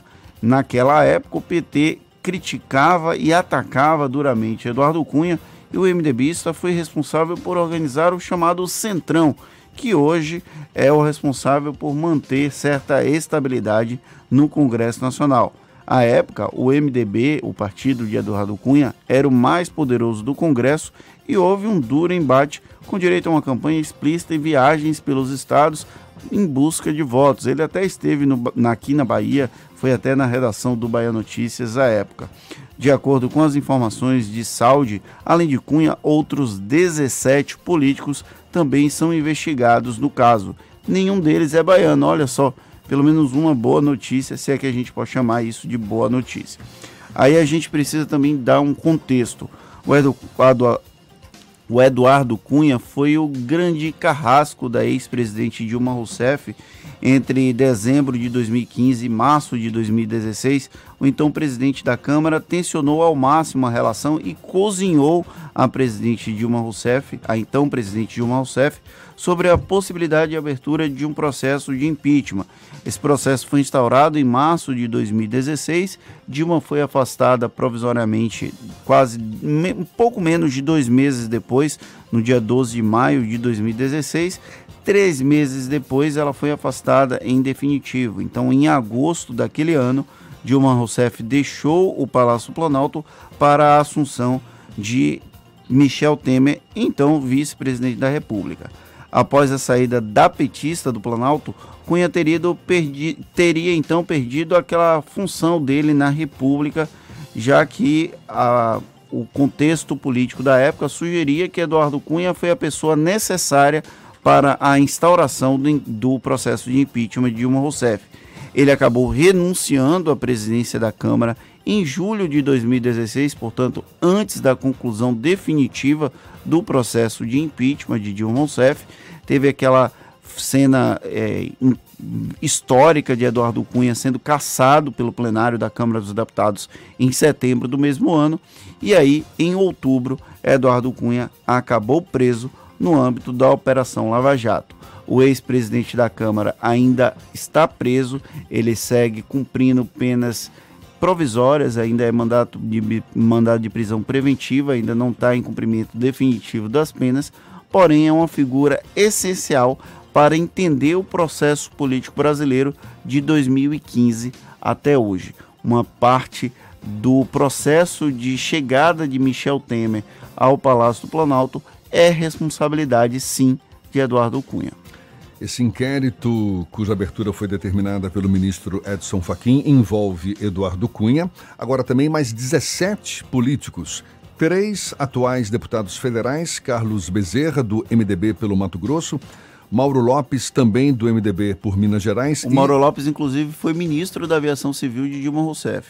E tem também o José Priante, também do MDB pelo Pará. Ou seja, figuras proeminentes ou discretas, mas todas ligadas ao MDB. Então, o maior partido, maior bancada na Câmara dos Deputados e responsável pela articulação que levou Eduardo Cunha à presidência da Câmara. E 14 políticos que não tinham foro no cometimento dos supostos crimes ou que tinham cargos diferentes do que exercem agora. São Newton Cardoso Júnior, Soraya Santos, Vital do Rego, Fernando Jordão, Geraldo Pereira, Manuel Júnior, Marçal Filho, Henrique Alves, Leonardo Quintão, Saraiva Felipe, João Magalhães, Toninho Andrade, Alexandre Santos e Sandro Mabel. Ou seja, muita gente envolvida, muita gente investigada.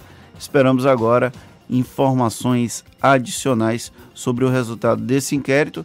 E já que a gente está falando de inquérito, está pegando fogo o Tribunal de Justiça do Estado da Bahia.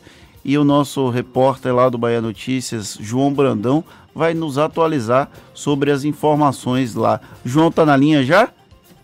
Então vamos lá para a redação do Bahia Notícias. João Brandão Apostos. Bom dia, João. Bom dia, bom dia. Pois é, Fernando. A situação tá pegando lá no Tribunal de Justiça da Bahia.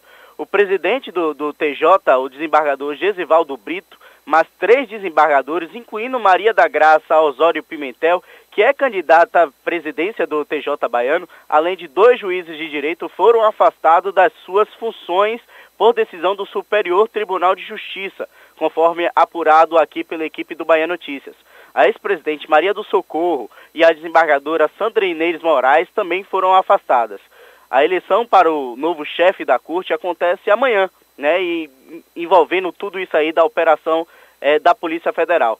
Na manhã de hoje, a polícia é, deflagrou essa operação Faroeste para desarticular um possível esquema criminoso voltado à venda de decisões judiciais por juízes e desembargadores do TJ além de corrupção ativa e passiva, lavagem de ativos, evasão de divisas, organização criminosa e tráfico de influência. Mais de 200 policiais federais, acompanhados de procuradores da República, cumprem quatro mandados de prisão e 40 mandados de busca e apreensão em gabinetes, fóruns, escritórios de advocacia, empresas e nas residências dos investigados, na cidade de Salvador, Barreiras, Formosa do Rio Preto e Santa Rita de Cássia, na Bahia e também tem mandado a ser cumprido em Brasília.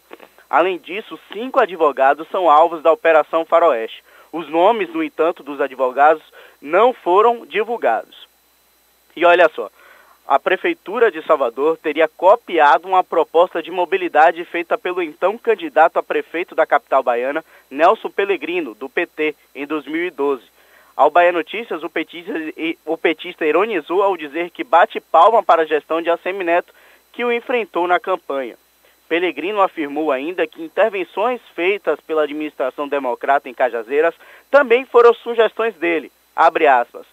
Tudo que for de positivo, tudo que ele acatar de coisas positivas que propusemos, temos que bater palma, pois ele está se curvando. Provocou é, o então candidato a prefeito de Salvador em 2012, Nelson Pellegrino. É, na semana passada, o vice-prefeito e secretário municipal de Infraestrutura e Obras Públicas, Bruno Reis, anunciou que o executivo construiria uma trincheira no final ali da Avenida Tancredo Neves, com acesso à Avenida Magalhães Neto. Segundo ele, a obra é a fim de melhorar o tráfego nas, via, nas principais vias da capital baiana, avaliada em 47 milhões de reais. A intervenção será uma obra complementar ao BRT. Essas e outras notícias você encontra no portal bahianoticias.com.br. João Brandão para o programa Isso é Bahia. É com vocês, Jefferson e Fernando. Valeu, João. Até já. Agora são 8h17, hora de iniciarmos o nosso giro pelo interior do estado. Vamos primeiro para Teixeira de Freitas, extremo sul da Bahia. Já já da Eldorado FM. Seja bem-vindo. Bom dia, já já meu amigo Jefferson Beltrão, bom dia a você, bom dia ao nosso querido Paulinho, também ao nosso amigo irmão, né? É, o Fernandão, todos vocês aqui da equipe da, do Isso é Bahia, tá? Olha as informações aqui no extremo sul baiano. A segunda etapa da campanha nacional de vacinação contra o sarampo começou no dia de ontem aqui na cidade de Teixeira de Freitas, viu? As unidades básicas de saúde já estão realizando é, a vacinação e disponibilizando ao público, né, o público-alvo desta segunda etapa, que são pessoas, viu, Jefferson, entre 20 e 29 anos de idade, que já estejam ali com a caderneta de vacinação em dia. A segunda etapa da campanha vai até o dia 29 de novembro. A Secretaria de Saúde de Teixeira de Freitas, por meio da vigilância epidemiológica, planejou ali as ações que vão abranger né, empresas para aumentar a cobertura vacinal. Salve o lindo pedão da esperança, salve o símbolo augusto da paz. Jefferson, hoje é o dia dessa linda bandeira brasileira, com essa cor branca né, que nós temos na nossa bandeira, que representa ali o desejo pela paz, essa cor azul, que simboliza ali os céus, rios brasileiros, e o amarelo. O amarelo que simboliza, né, Jefferson, a riqueza do nosso querido país, e fechando aqui o verde, que simboliza as matas, a rica floresta brasileira. Encerrando minha participação aqui, eu gostaria de mandar um beijo no coração de Dona Maria José, conhecida popularmente como Dona Dedé, que é minha tia, esposa do meu, do meu tio Nequinho, ali na cidade de Paulo Afonso. Está te ouvindo lá, viu, Jefferson? todos os dias, está ligadinho ali no fogão, ligadinho aqui no programa Isso é Bahia. Já já da Eldorado FM 98.9, a primeira dos nossos corações para o programa Isso é Bahia. Jefferson. Ô, já, já, você esqueceu de mandar um recado para Paulinho, ele ficou aqui todo triste. Paulinho, hoje foi no automático, viu, Paulinho? Quinta-feira eu volto no Play. Um beijo no seu coração. Tá certo, valeu, já já. Agora são 8h19 e o Hotel Pestana, localizado no bairro do Rio Vermelho, em Salvador, vai ser reaberto com funcionamento residencial e comercial, Fernando. Exatamente, o Hotel Pestana, ali na Fonte do Boi, Rua Fonte do Boi, no Rio Vermelho, vai ser reaberto depois de quase três anos. O anúncio foi feito ontem pelo prefeito de Salvador, Assemineto, após reunião com a presidência e diretoria do grupo Pestana. A data da reabertura não foi divulgada. De acordo com o projeto, o local vai ser ampliado e vai envolver, além da manutenção de, do centro de convenções, a implantação de empreendimento residencial e comercial. A expectativa é de que até fevereiro todos os detalhes do projeto sejam apresentados. Agora são 8h20 e já já a gente começa uma conversa com o secretário estadual de Desenvolvimento Rural, Josias Gomes, que está celebrando o crescimento da agricultura familiar e economia solidária na Bahia.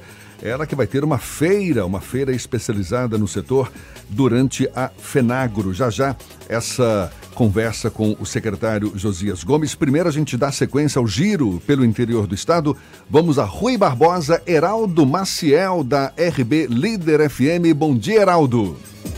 Bom dia, Jefferson. Bom dia, Fernando e ouvintes do Isso é Bahia. Sou Heraldo Maciel, do grupo J. Sidney de Comunicação, e falamos da RB Líder FM de Rui Barbosa. Bem, é grande o número de pessoas que entram em contato com o nosso jornalismo, tanto aqui em Rui Barbosa quanto nas outras regiões onde atuamos, como Irecê, através da Líder FM, e nas regiões de Jacobina e Morro do Chapéu, com a Serrana Líder e a Clube FM, que reclamam das condições das estradas. Não bastasse a má conservação do asfalto de grande parte delas, agora a preocupação aumenta. Com a chegada do período das chuvas, a vegetação que margeia as pistas cresce assustadoramente e os acidentes se tornam muito mais frequentes. A situação ainda é agravada pela presença constante de animais que são colocados nesses locais para pastar, um costume criminoso de criadores de bovinos, caprinos, asininos e equinos, tudo com a complacência de autoridades que aparentemente não se preocupam com o grande número de vítimas em acidentes envolvendo veículos e animais. Não é a primeira vez que falamos sobre esse tema e nem será a última, pelo jeito. De Rui Barbosa para o Isso é Bahia, informou Heraldo Maciel. Isso é Bahia. Agora são 8h21 e a Feira Baiana da Agricultura Familiar e Economia Solidária chega à sua décima edição, no momento em que o Estado celebra o crescimento do setor que ganha cada vez mais o mercado da Bahia e do Brasil. A feira será realizada a partir deste próximo sábado e vai até 1 de dezembro durante a FENAGRO 2019 aqui em Salvador. Quem conversa sobre o assunto com a gente é o secretário estadual de Desenvolvimento Rural, Josias Gomes. Bom dia, seja bem-vindo, secretário. Bom dia aos ouvintes de Sué Bahia. É um prazer estar aqui na é, FM à tarde para conversar sobre a agricultura familiar, sobre o desenvolvimento da Bahia promovido pelo campo e a participação que os governadores Wagner e Rui Costa tiveram nesse processo. Pois é, a agricultura familiar tem posição de destaque na economia brasileira, mas para se manter nesse patamar ou até aumentar a produção, há quem diga, como por exemplo pesquisadores da Embrapa, que é necessário o setor priorizar a tecnologia e a inovação. Como é que o senhor avalia a agricultura familiar neste quesito na Bahia? Nós temos feito um esforço ao longo desses anos para aumentar de fato a produtividade e a produção. Porque vejam, nós temos um aumento enorme da quantidade de agricultores que fazem conosco um trabalho de renovação de plantéis com é, matrizes mais voltadas para a ruticidade e ao mesmo tempo com aumento com a, a produção, no caso de leite ou carne, etc., maior do que tradicionalmente se produzia. Nós temos feito um trabalho de assistência técnica e já atingimos mais de 100 mil produtores, dos 560 mil produtores, produ, produ, propriedades agrícolas, nós já atingimos cerca de 108 a 110. É um número enorme em relação à quantidade que nós temos, mas assim ainda precisamos aumentar. Agora, nosso propósito não é apenas o de aumentar a produtividade, como prevê as, a, a, a Embrapa, mas também nós temos buscado as condições para que tenhamos a sustento, porque nós temos um, uma, uma região na Bahia, que hoje são 278 municípios no semiárido. E é para essa área que nós temos nos voltados enormemente e tem tido resultados enormes. Como é que na prática se dá esse acesso à tecnologia, à inovação por parte dos pequenos agricultores? Nós temos feito editais, porque nós temos dois grandes programas. O Pro Semiárido, e o Bahia Produtiva. Esses dois programas, para democratizar o acesso a ele, nós faz, fazemos é, regularmente, lançamos editais. O último foi um edital de 22,5 mi, milhões de reais, atingimos 14 territórios e o acesso a ele se dá desta forma. O edital e o agricultor ele preenche a associação, o, a cooperativa os requisitos, é selecionado, então ele terá acesso a, a isso. E nós, ao recurso que nós deliberamos para aquela finalidade, no caso desse último edital, o valor variava entre 200 mil a 400 e atendemos a cerca de 100 proprietários rurais, sem associações ou cooperativa, melhor dizendo. De modo que ali nós prestamos assistência técnica a, esse, a esses grupos, que são atendidos por esses programas. Ao todo, através do Bahia Produtiva, já chegamos a atingir 32 mil famílias de agricultores familiares. E essa turma, parte dela foi selecionada também por edital para expor aqui na feira os seus produtos que é lá que os, as pessoas é, que nos visitarem durante essa semana, que vem, do dia 23 ao dia 1 de novembro, dezembro, vão poder é, presenciar cerca de 2.600 produtos de mais de 400 associações e cooperativas. O senhor está falando dessa feira da Exato. agricultura familiar e economia solidária é por... que será realizada durante a FENAGRO. É porque eu peguei o gancho da tua pergunta sim, sobre sim. a produtividade para dizer que esse tem sido um ganho nosso. Olha que nós temos ainda atrasos muito grandes, fruto de, da falta de acompanhamento, mas recuperamos bastante. Na bovinocultura de leite, a Bahia consome anualmente e per capita 1 bilhão e 800 milhões de litros, cada um de nós.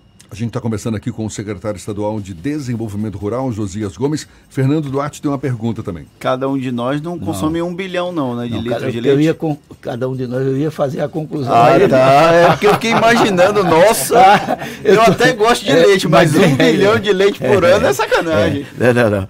Porque eu falei assim, olha, cada um de nós que tem um consumo diário de alimentos da agricultura familiar não faz ideia de que grande parte disso vem de fora do Estado. Porque nós não atingimos ainda, por exemplo, no caso do, do leite, nós precisamos de 1 um bilhão e 800 milhões de litros, só produzimos um milhão, um bilhão. Na, no caso da mandioca, cerca de 60% da mandioca é daqui, mas 40% vem de fora. Quais são as principais fontes de financiamento para a agricultura familiar, já que há uma dificuldade muito grande do produtor, do pequeno produtor, ter acesso a informações sobre financiamento e sobre o processo de escoamento da produção, sobre a questão da formação de cooperativas. Como é que funciona essa questão? O crédito é, para o pequeno agricultor vem do Pronaf, esse é um programa que nós temos uma relação muito forte com o Banco do Nordeste, quem financia em grande medida a agricultura, parte da agricultura familiar. Outra parte dela que ainda não chegou à condição de pleitear o crédito, nós temos dois programas, como eu falei, que nestes dois programas, mais a assistência técnica e a ajuda que os parlamentares dão, já investimos nos últimos quatro anos um bilhão e meio de reais. É esse a fundo perdido. Na realidade, são recursos que nós colocamos através do Bahia Produtiva, que é um programa que é fruto de uma parceria com o Banco Mundial, onde nós tomamos um empréstimo de cerca de 250 milhões de dólares, que está se encerrando o ano que vem, e nós estamos já em fase de negociação para o próximo, e um outro com FIDA, que é uma agência do, da ONU, que também nós temos um convênio esse menor, que atende a três territórios. Já o Bahia Produtiva é 100% do Estado. Esses dois recursos atendem aquela preocupação que foi me questionada antes, sobre é, a produtividade que a Embrapa tanto fala e é real. Nós temos hoje ainda, mesmo com o melhoramento genético que temos feito no rebanho bovino e caprino, na, no, no, estado uma produtividade na agricultura familiar da, da de, de, leite muito baixa, como também a, a, carcaça, que a gente chama, dos animais para cortes finos tem que estar entre 13 a 17 é, quilos por animal, e esse, esse só poucos ainda conseguem chegar a esse nível. Mas há um, um, há um crescente processo de tecnificação da agricultura familiar, o que tem dado margem para que nós tivéssemos cerca de 600, 660 mil estabelecimentos e caíssemos do censo do último censo para esse para 568 mil. Ou seja, esses, essa queda não é que houve uma piora na condição, é uma melhora. Eles deixaram de ser agricultor familiar, que é uma categoria bem definida, que só pode é, ter uma renda X por ano, só pode empregar tantas pessoas, 50% tem que ser é, familiar, enfim, tem todo um regramento e a sujeito, quando aumenta a renda, ele passa a sair dali dessa condição de agricultor familiar e entra na faixa do agricultor, do, do médio agricultor. Só para vocês terem uma ideia, do último censo para o de agora, lá na região cacaueira, cerca, mais quase 50% da produção de cacau hoje vem da agricultura familiar. Secretário Josias Gomes, além dessa maior modernização do setor, existe um consenso também de que o agricultor familiar ele deve buscar cada vez mais a profissionalização da gestão da sua propriedade. Isso para atingir, por exemplo, potenciais mercados por meio do empreendedorismo. Como é, que se, como é que isso se torna possível em realidades, por exemplo, como o semiárido, que a gente sabe é uma das regiões mais carentes de tecnologia, de inovação. Mas eu vou pedir para o senhor segurar a resposta. A gente conversa neste momento com o secretário estadual de Desenvolvimento Rural, Josias Gomes. Retoma esse papo já já. Primeiro temos informações para quem está ao volante.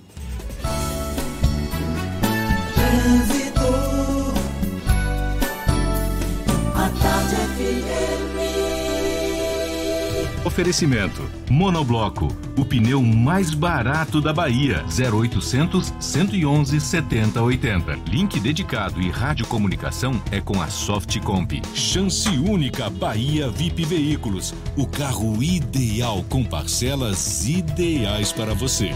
Cláudia Menezes, nossa repórter aérea sobrevoando Salvador. Por onde agora, Cláudia?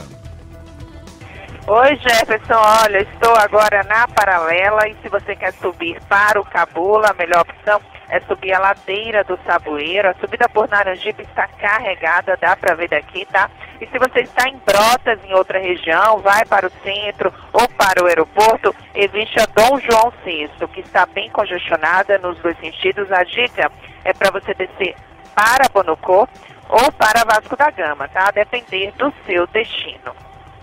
Com a Unimed, você tem soluções em saúde que combinam com o seu negócio. Ligue 0800 268 0800. Unimed, cuidar de você, esse é o plano. Jefferson. Valeu, Cláudia. Até já. Tarde FM de carona com quem ouve e gosta. Olha, fragmentos de óleo voltam a aparecer em praias do extremo sul da Bahia e a pré-matrícula para estudantes da rede estadual de ensino vai ser feita pela internet. A gente dá os detalhes já já para você e também retoma o papo com o secretário estadual de Desenvolvimento Rural, Josias Gomes. É um instante só, 27 para as 9 na tarde FM. Você está ouvindo Isso é Bahia. O jeito de financiar evoluiu No Evolution Honda, você escolhe o valor da entrada, o prazo e a parcela final você não precisa se preocupar, pois pode ter a recompra do seu veículo pela concessionária. Aí você pode quitar a parcela final e usar o saldo como parte do pagamento de um Honda zero. Quer evoluir? Vá até uma concessionária Honda ou acesse bancohonda.com.br barra Evolution Honda. Evolution Honda, o jeito de financiar evoluiu. No trânsito, dê sentido à vida. Salve, Gabriel Medina falando. Tá ligado que eu só paro entre uma onda e outra, né? Então, pra gente que é assim, o Bradesco é o banco da nossa galera. Tem desconto em restaurantes e cinemas, shows com 15% off, compra de dólar e euro. E o melhor, sem tarifa de conta por um ano. Pô, fala aí, quer surfar nessa onda também? Abre uma conta no Bradesco. Pra quem tem sede de experiências, um banco que não para. Bradesco. Abra sua conta sem tarifa pelo app. Sair de fábrica com 78 anos de aventura é uma exclusividade de todos os carros Jeep. Definir os próximos caminhos dessa história está nas suas mãos. Isso é Jeep. Este é o mês para você fazer história em um Jeep. A melhor condição do ano e a primeira parcela só depois da Páscoa. Jeep Compass a partir de R$ 109.990 e Jeep Renegade a partir de R$ 76.990. Faça um test drive e conheça. Consulte condições em ofertas.jeep.com.br. No trânsito, dê sentido à vida. As informações sobre a influência da economia na sua vida, com o jornalista e economista Armando Avena. Falando de economia.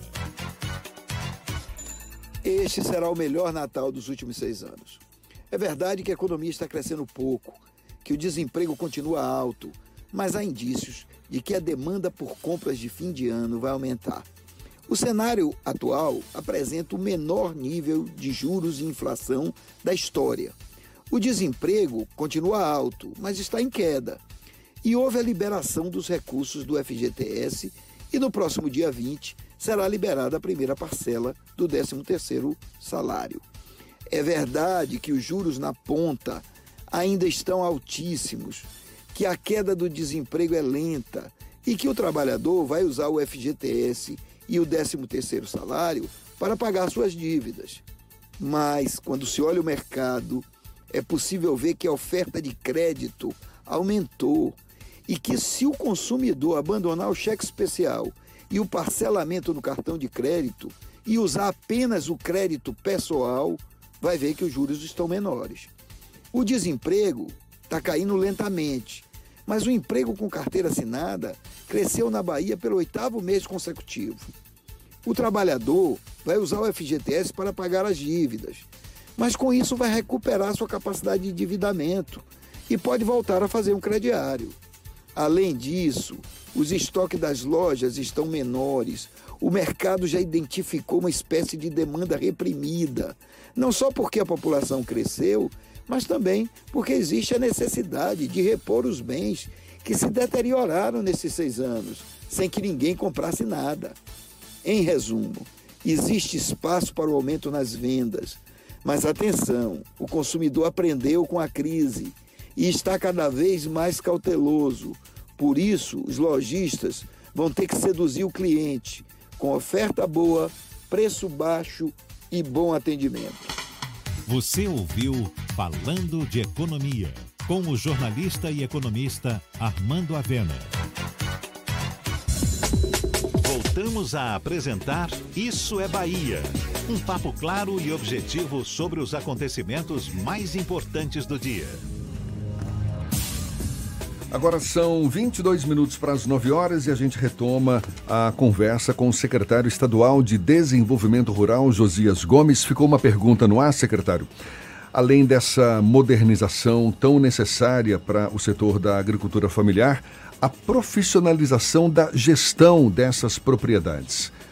Como é que isso pode ser efetivado em regiões como, por exemplo, o semiárido baiano? De, de, de várias maneiras. Uma delas, nós temos buscado é, privilegiar uma relação com cerca de 50 cooperativas que são âncoras de um conjunto de outras cooperativas e que, através de um edital específico para atender a essa demanda da comercialização e que é um grande problema para a agricultura familiar, nós lançamos um edital que chama é, aliança produtiva, não sei porque eu esqueço esse nome, com 60 milhões de reais, exatamente para fazer esse processo de ancoragem em, em um empresário que possa trazer a, o seu conhecimento, a sua expertise nisso e fazer com que aquela cooperativa possa interagir com ele e nós produzirmos feitos extraordinários, como temos no caso em é, Várzea Nova,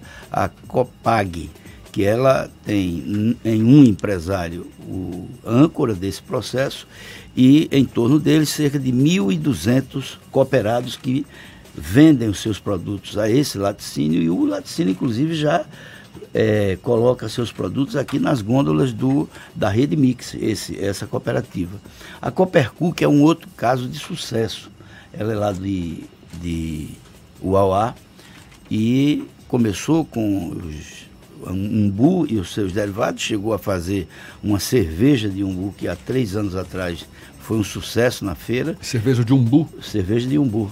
Eu já experimentei, não essa daí, mas fica muito boa. Eu experimentei lá no São João de Irecê a cerveja de umbu e vale a pena vale experimentar. A pena. É, eles vão trazer para essa feira desse ano, é a Coppercu que vai trazer a, o chopp de maracujá do mato, da Caatinga. Aquele maracujá verde, é, né? É, aquele. Ele vai trazer, eles vão fazer a estreia desse. É, e a cerveja também.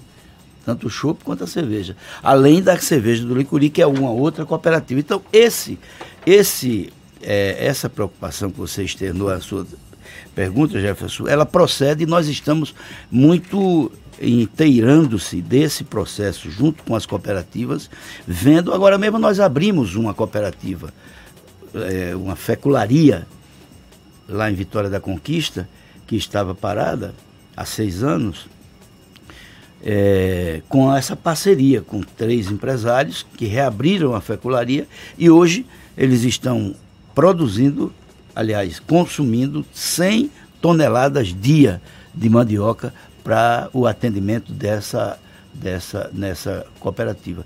Esse é um dado importante. Nós estamos cada vez mais profissionalizamos a relação. E já tem algumas cooperativas, como a Coopercook, é, como a, a, a, de café lá de que vai Copebac, que vai começar a, a, exportar café para a China. A Coopercook que já faz isso para a Europa. Uma outra cooperativa aqui lá de, e já temos participação em diversas feiras internacionais, sobretudo de chocolate, que é uma área onde a gente tem atuado com uma desenvoltura muito forte. É, mudando um pouco de assunto, vamos trazer o secretário de Desenvolvimento Rural, Josias Gomes, para a área da política. Tinha que ser. Ele que é deputado federal licenciado, tem algum tipo de plano para retornar, ainda que temporariamente, para a Câmara dos Deputados? Ele que durante o período que foi secretário aqui de Relações Institucionais, dava um pulo na Câmara e voltava. Nesse período, nesse momento sabático como secretário de Desenvolvimento Rural, vai acontecer isso novamente? Não, creio que não, porque na, na realidade aquele período foi muito conturbado. E aí tinha sempre o interesse político do partido em que todos os parlamentares estivessem presentes, para até mostrar, de certa forma, uma solidariedade à presidenta Dilma na hora da votação do impeachment, etc. Nós Agora estamos numa outra dimensão da, da política e não é, acredito eu, necessário a ida lá para essas, como você diz, esses períodos sabáticos, né? Mas não, não, é, por enquanto não tem essa possibilidade, não. O Partido dos Trabalhadores aqui na Bahia vive um momento diferente com a eleição de uma pessoa bem jovem para a direção dos trabalhos, que é o Éden Valadares. É, o senhor é parte do grupo majoritário do PT, um grupo com bastante é, força nesse processo, tem participado das discussões sobre as eleições de 2020, qual o posicionamento do Partido dos Trabalhadores aqui na Bahia, nas principais cidades. Muito tem se reclamado da letargia do governador Rui Costa em participar dessa discussão. O senhor tem de alguma forma acompanhado isso? Eu tenho, mas veja, primeiro tem que é, aguardar esse processo, esse ano, é, foi um ano muito, muito importante para o governador, onde nós, mesmo sob cerco cerrado do governo federal, que inclusive deve ao governo da Bahia quase 600 milhões, mas o governador ele manteve o ritmo de crescimento, de investimentos no Estado e por isso focou muito nessa área, porque se tem que fazer a política, tem que governar. E o governador Rui foi eleito com esse propósito.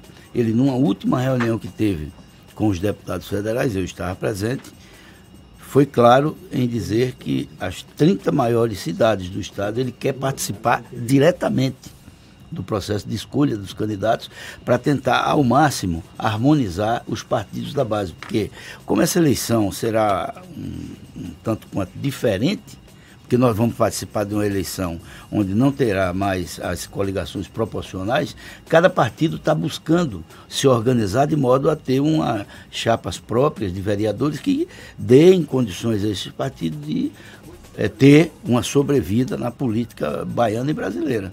Na semana passada, o ainda presidente estadual do PT, o Everaldo Anunciação, falou que o partido estaria de portas abertas para eventualmente uma filiação do Guilherme Belintani, presidente do Esporte Clube Bahia. O senhor, como um dos caciques do PT, um dos cardeais do PT aqui no estado, Essa é boa. acha que o Belintani seria uma aquisição importante para o Partido dos Trabalhadores sempre, ou não cabe não, uma filiação? É. Não, sempre, sempre cabe. E, inclusive, o Belintani tem é, demonstrado uma das características que nós esperamos ter de um dos nossos candidatos a prefeito de Salvador, que pode ser ele, inclusive, que é essa coisa de gerir bem aonde ele tem passado.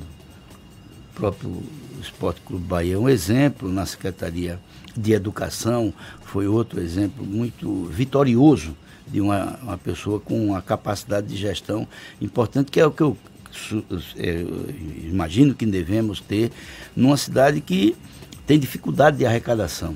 Ela é uma cidade, como o Estado também, porque nós hoje somos uma, o Estado que é mais do que o dobro do Rio de Janeiro, temos uma população semelhante quase ao do Rio, e o, o recurso do Estado é a metade do recurso do Rio de Janeiro, para você ter uma ideia.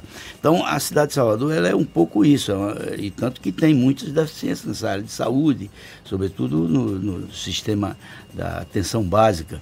Por isso é importante que a gente tenha um candidato a prefeito do PT com essas características e com conhecimento profundo da cidade. Não só o Belitano, como outros candidatos, pré-candidatos que têm se apresentado no PT, embora nosso convite, eu e outros companheiros que já fizemos pública e de forma mais reservada ao Belintano e outras tantas pessoas que comungam conosco com essa forma de governar e de entender a sociedade e de querer propor alternativas que não se coadunam com a maré, a onda que está hoje vigindo no país, que é uma coisa muito ruim. Secretário ódio. Estadual de Desenvolvimento Rural veio falar conosco sobre agricultura familiar, mas sob a mira de Fernando Duarte, claro ele, que teve que falar de política também. não poderia deixar de falar. Senhor Josias Gomes, muito obrigado. Muito obrigado pelos esclarecimentos, pela atenção dada aos nossos ouvintes e um bom dia para o senhor. Só para lembrar, né? Essa Feira Baiana da Agricultura Familiar e Economia Solidária, décima edição e será realizada durante a FENAGRO, já a partir desse próximo Na... sábado, no Parque de Exposições em Salvador. Na verdade, deixa eu te falar o, a gente. a FENAGO é a 32 é, é, edição. edição. Nós somos a décima. Acontece que elas correm em paralelo, mas nós temos, vocês que vão visitar, vão poder ver que o nosso espaço, ele é um espaço próprio. E temos que entender que são duas agriculturas, duas atividades que vão estar com o mesmo propósito, embora tenha uma, uma características próprias. Bem próprias.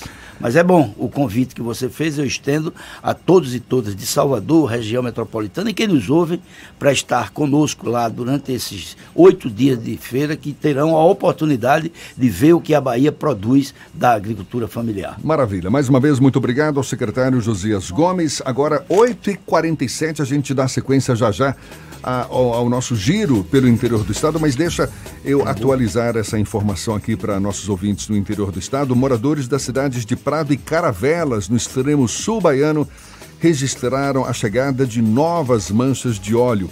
Segundo a Prefeitura de Prado, o material poluente foi localizado nas praias de Corumbau e Cumuruxatiba. E pela primeira vez, a praia do centro da cidade foi atingida também pelos fragmentos. Também nesta segunda-feira, uma quantidade maior da substância voltou a aparecer em Caravelas, no município do, no, no limite do município com Alcobaça. Até agora, 31 municípios baianos, além do Parque Nacional de Abrolhos, já foram afetados pelas manchas de óleo. 8h48, vamos a Itaberaba. Sérgio Mascarenhas, da Baiana FM. Apostos, bom dia, Sérgio. Bom dia, Jefferson Fernando. Bom dia, equipe. Ocorre hoje em Itaberaba a licitação para a contratação da empresa de engenharia que executará a adequação do espaço físico e ampliação visando a implantação de leitos de UTI no Hospital Regional de Itaberaba, de acordo com o termo de convênio número 040/2019 com o Estado da Bahia, por intermédio da Secretaria de Saúde do Estado da Bahia, CESAB. A licitação será do tipo menor preço por empreitada global. A licitação está marcada para daqui a pouquinho, às 9 horas da manhã, na sala de licitações da Secretaria Municipal de Administração, no centro aqui de Itaberaba. Lembrando que, atualmente fechado, o Hospital Regional de Itaberaba passará por intervenções e será reformado e ampliado a partir de um convênio firmado entre a Secretaria da Saúde do Estado da Bahia, CESAB, e a Prefeitura Municipal. A obra contará com um investimento de 15,7 milhões. E o Tribunal de Contas dos Municípios aprovou com ressalvas as contas da Prefeitura de Itaberaba do exercício de 2018, no último dia 13. Segundo o TCM Bahia, as contas do prefeito Ricardo dos Anjos Mascarenhas respeitaram todos os índices constitucionais, com investimento de 25,33% dos recursos específicos na manutenção e desenvolvimento do ensino, quando o mínimo é de 25%, de 16,47% nas ações e serviços de saúde, sendo o mínimo de 15% e 72,27% dos recursos do Fundeb na remuneração dos profissionais do magistério. A despesa total com pessoal alcançou 45,32% da receita corrente líquida do município, atendendo ao percentual mínimo de 54%. De Itaberaba, Sérgio Mascarenhas para o Isso é Bahia, com vocês, Jefferson Fernando. Um abraço. Obrigado, Sérgio. Um abraço para você também. Agora, 8h50 e moradores de pelo menos sete municípios do Recôncavo Baiano estão sem água desde a última quinta-feira. O motivo? Danos em cabos elétricos na estação de tratamento de Muritiba. Por meio de um comunicado, a Embase informou que o local é de difícil acesso e que entre as cidades afetadas estão Cachoeira, São Félix, Muritiba, Governador Mangabeira, Cruz das Almas, Sapeaçu e Conceição do Almeida. Ainda segundo a Embasa, técnicos identificaram o problema na tarde da última sexta-feira e, por questão de segurança, o serviço teve que ser feito no fim de semana.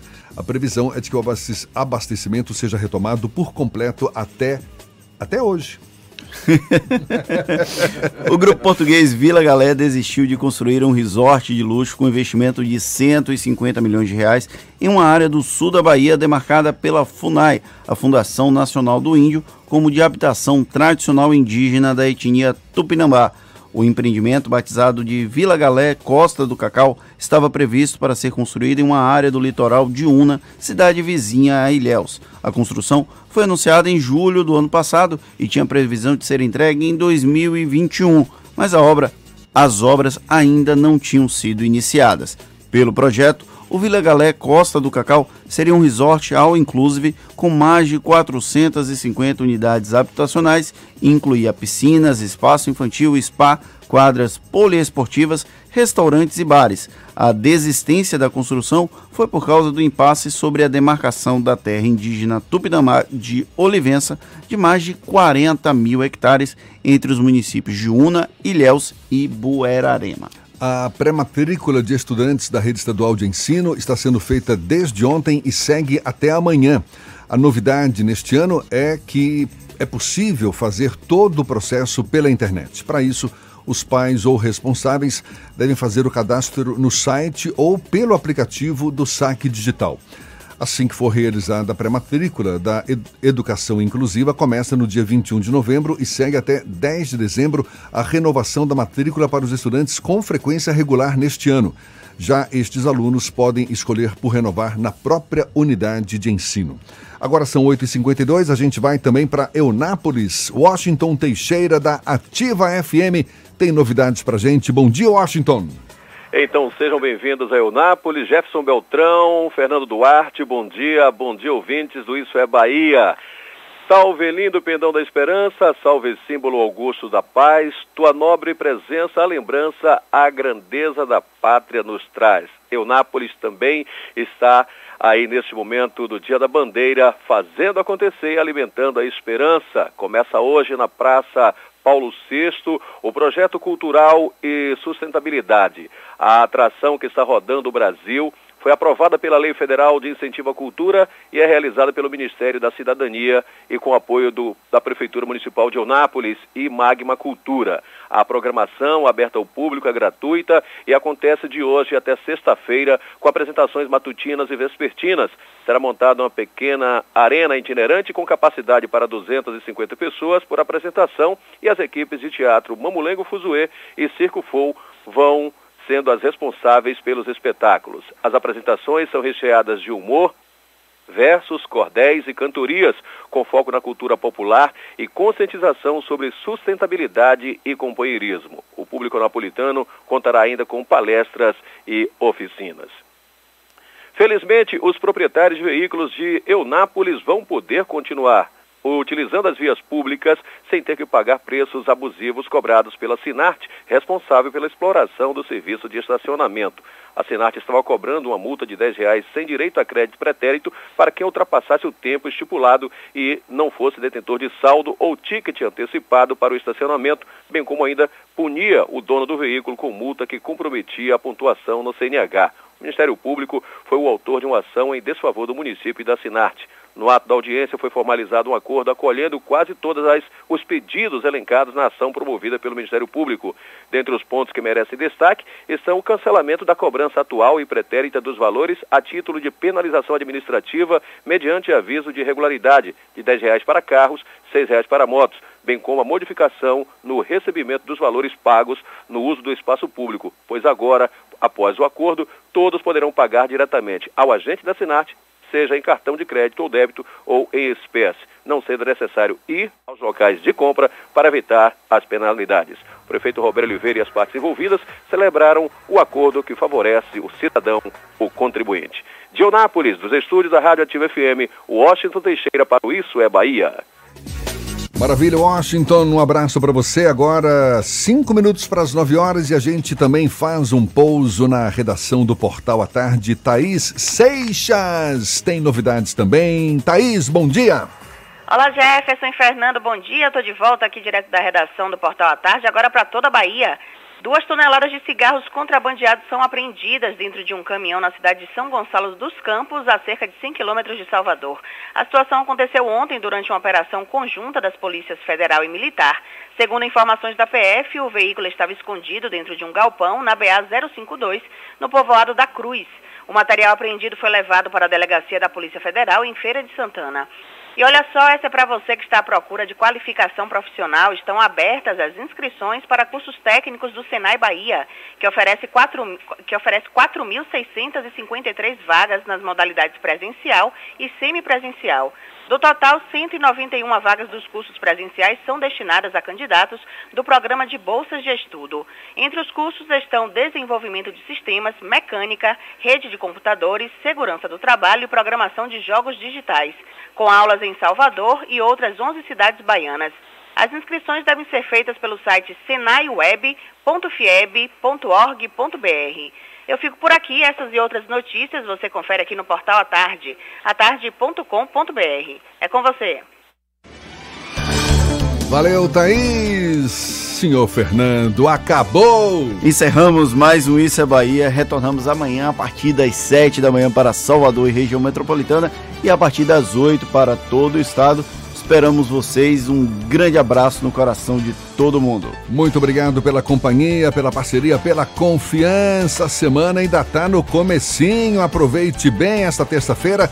Já já aqui na Tarde FM tem a comunicação de Marcos Castelhano. Portanto, um bom dia e até amanhã. Tchau, tchau.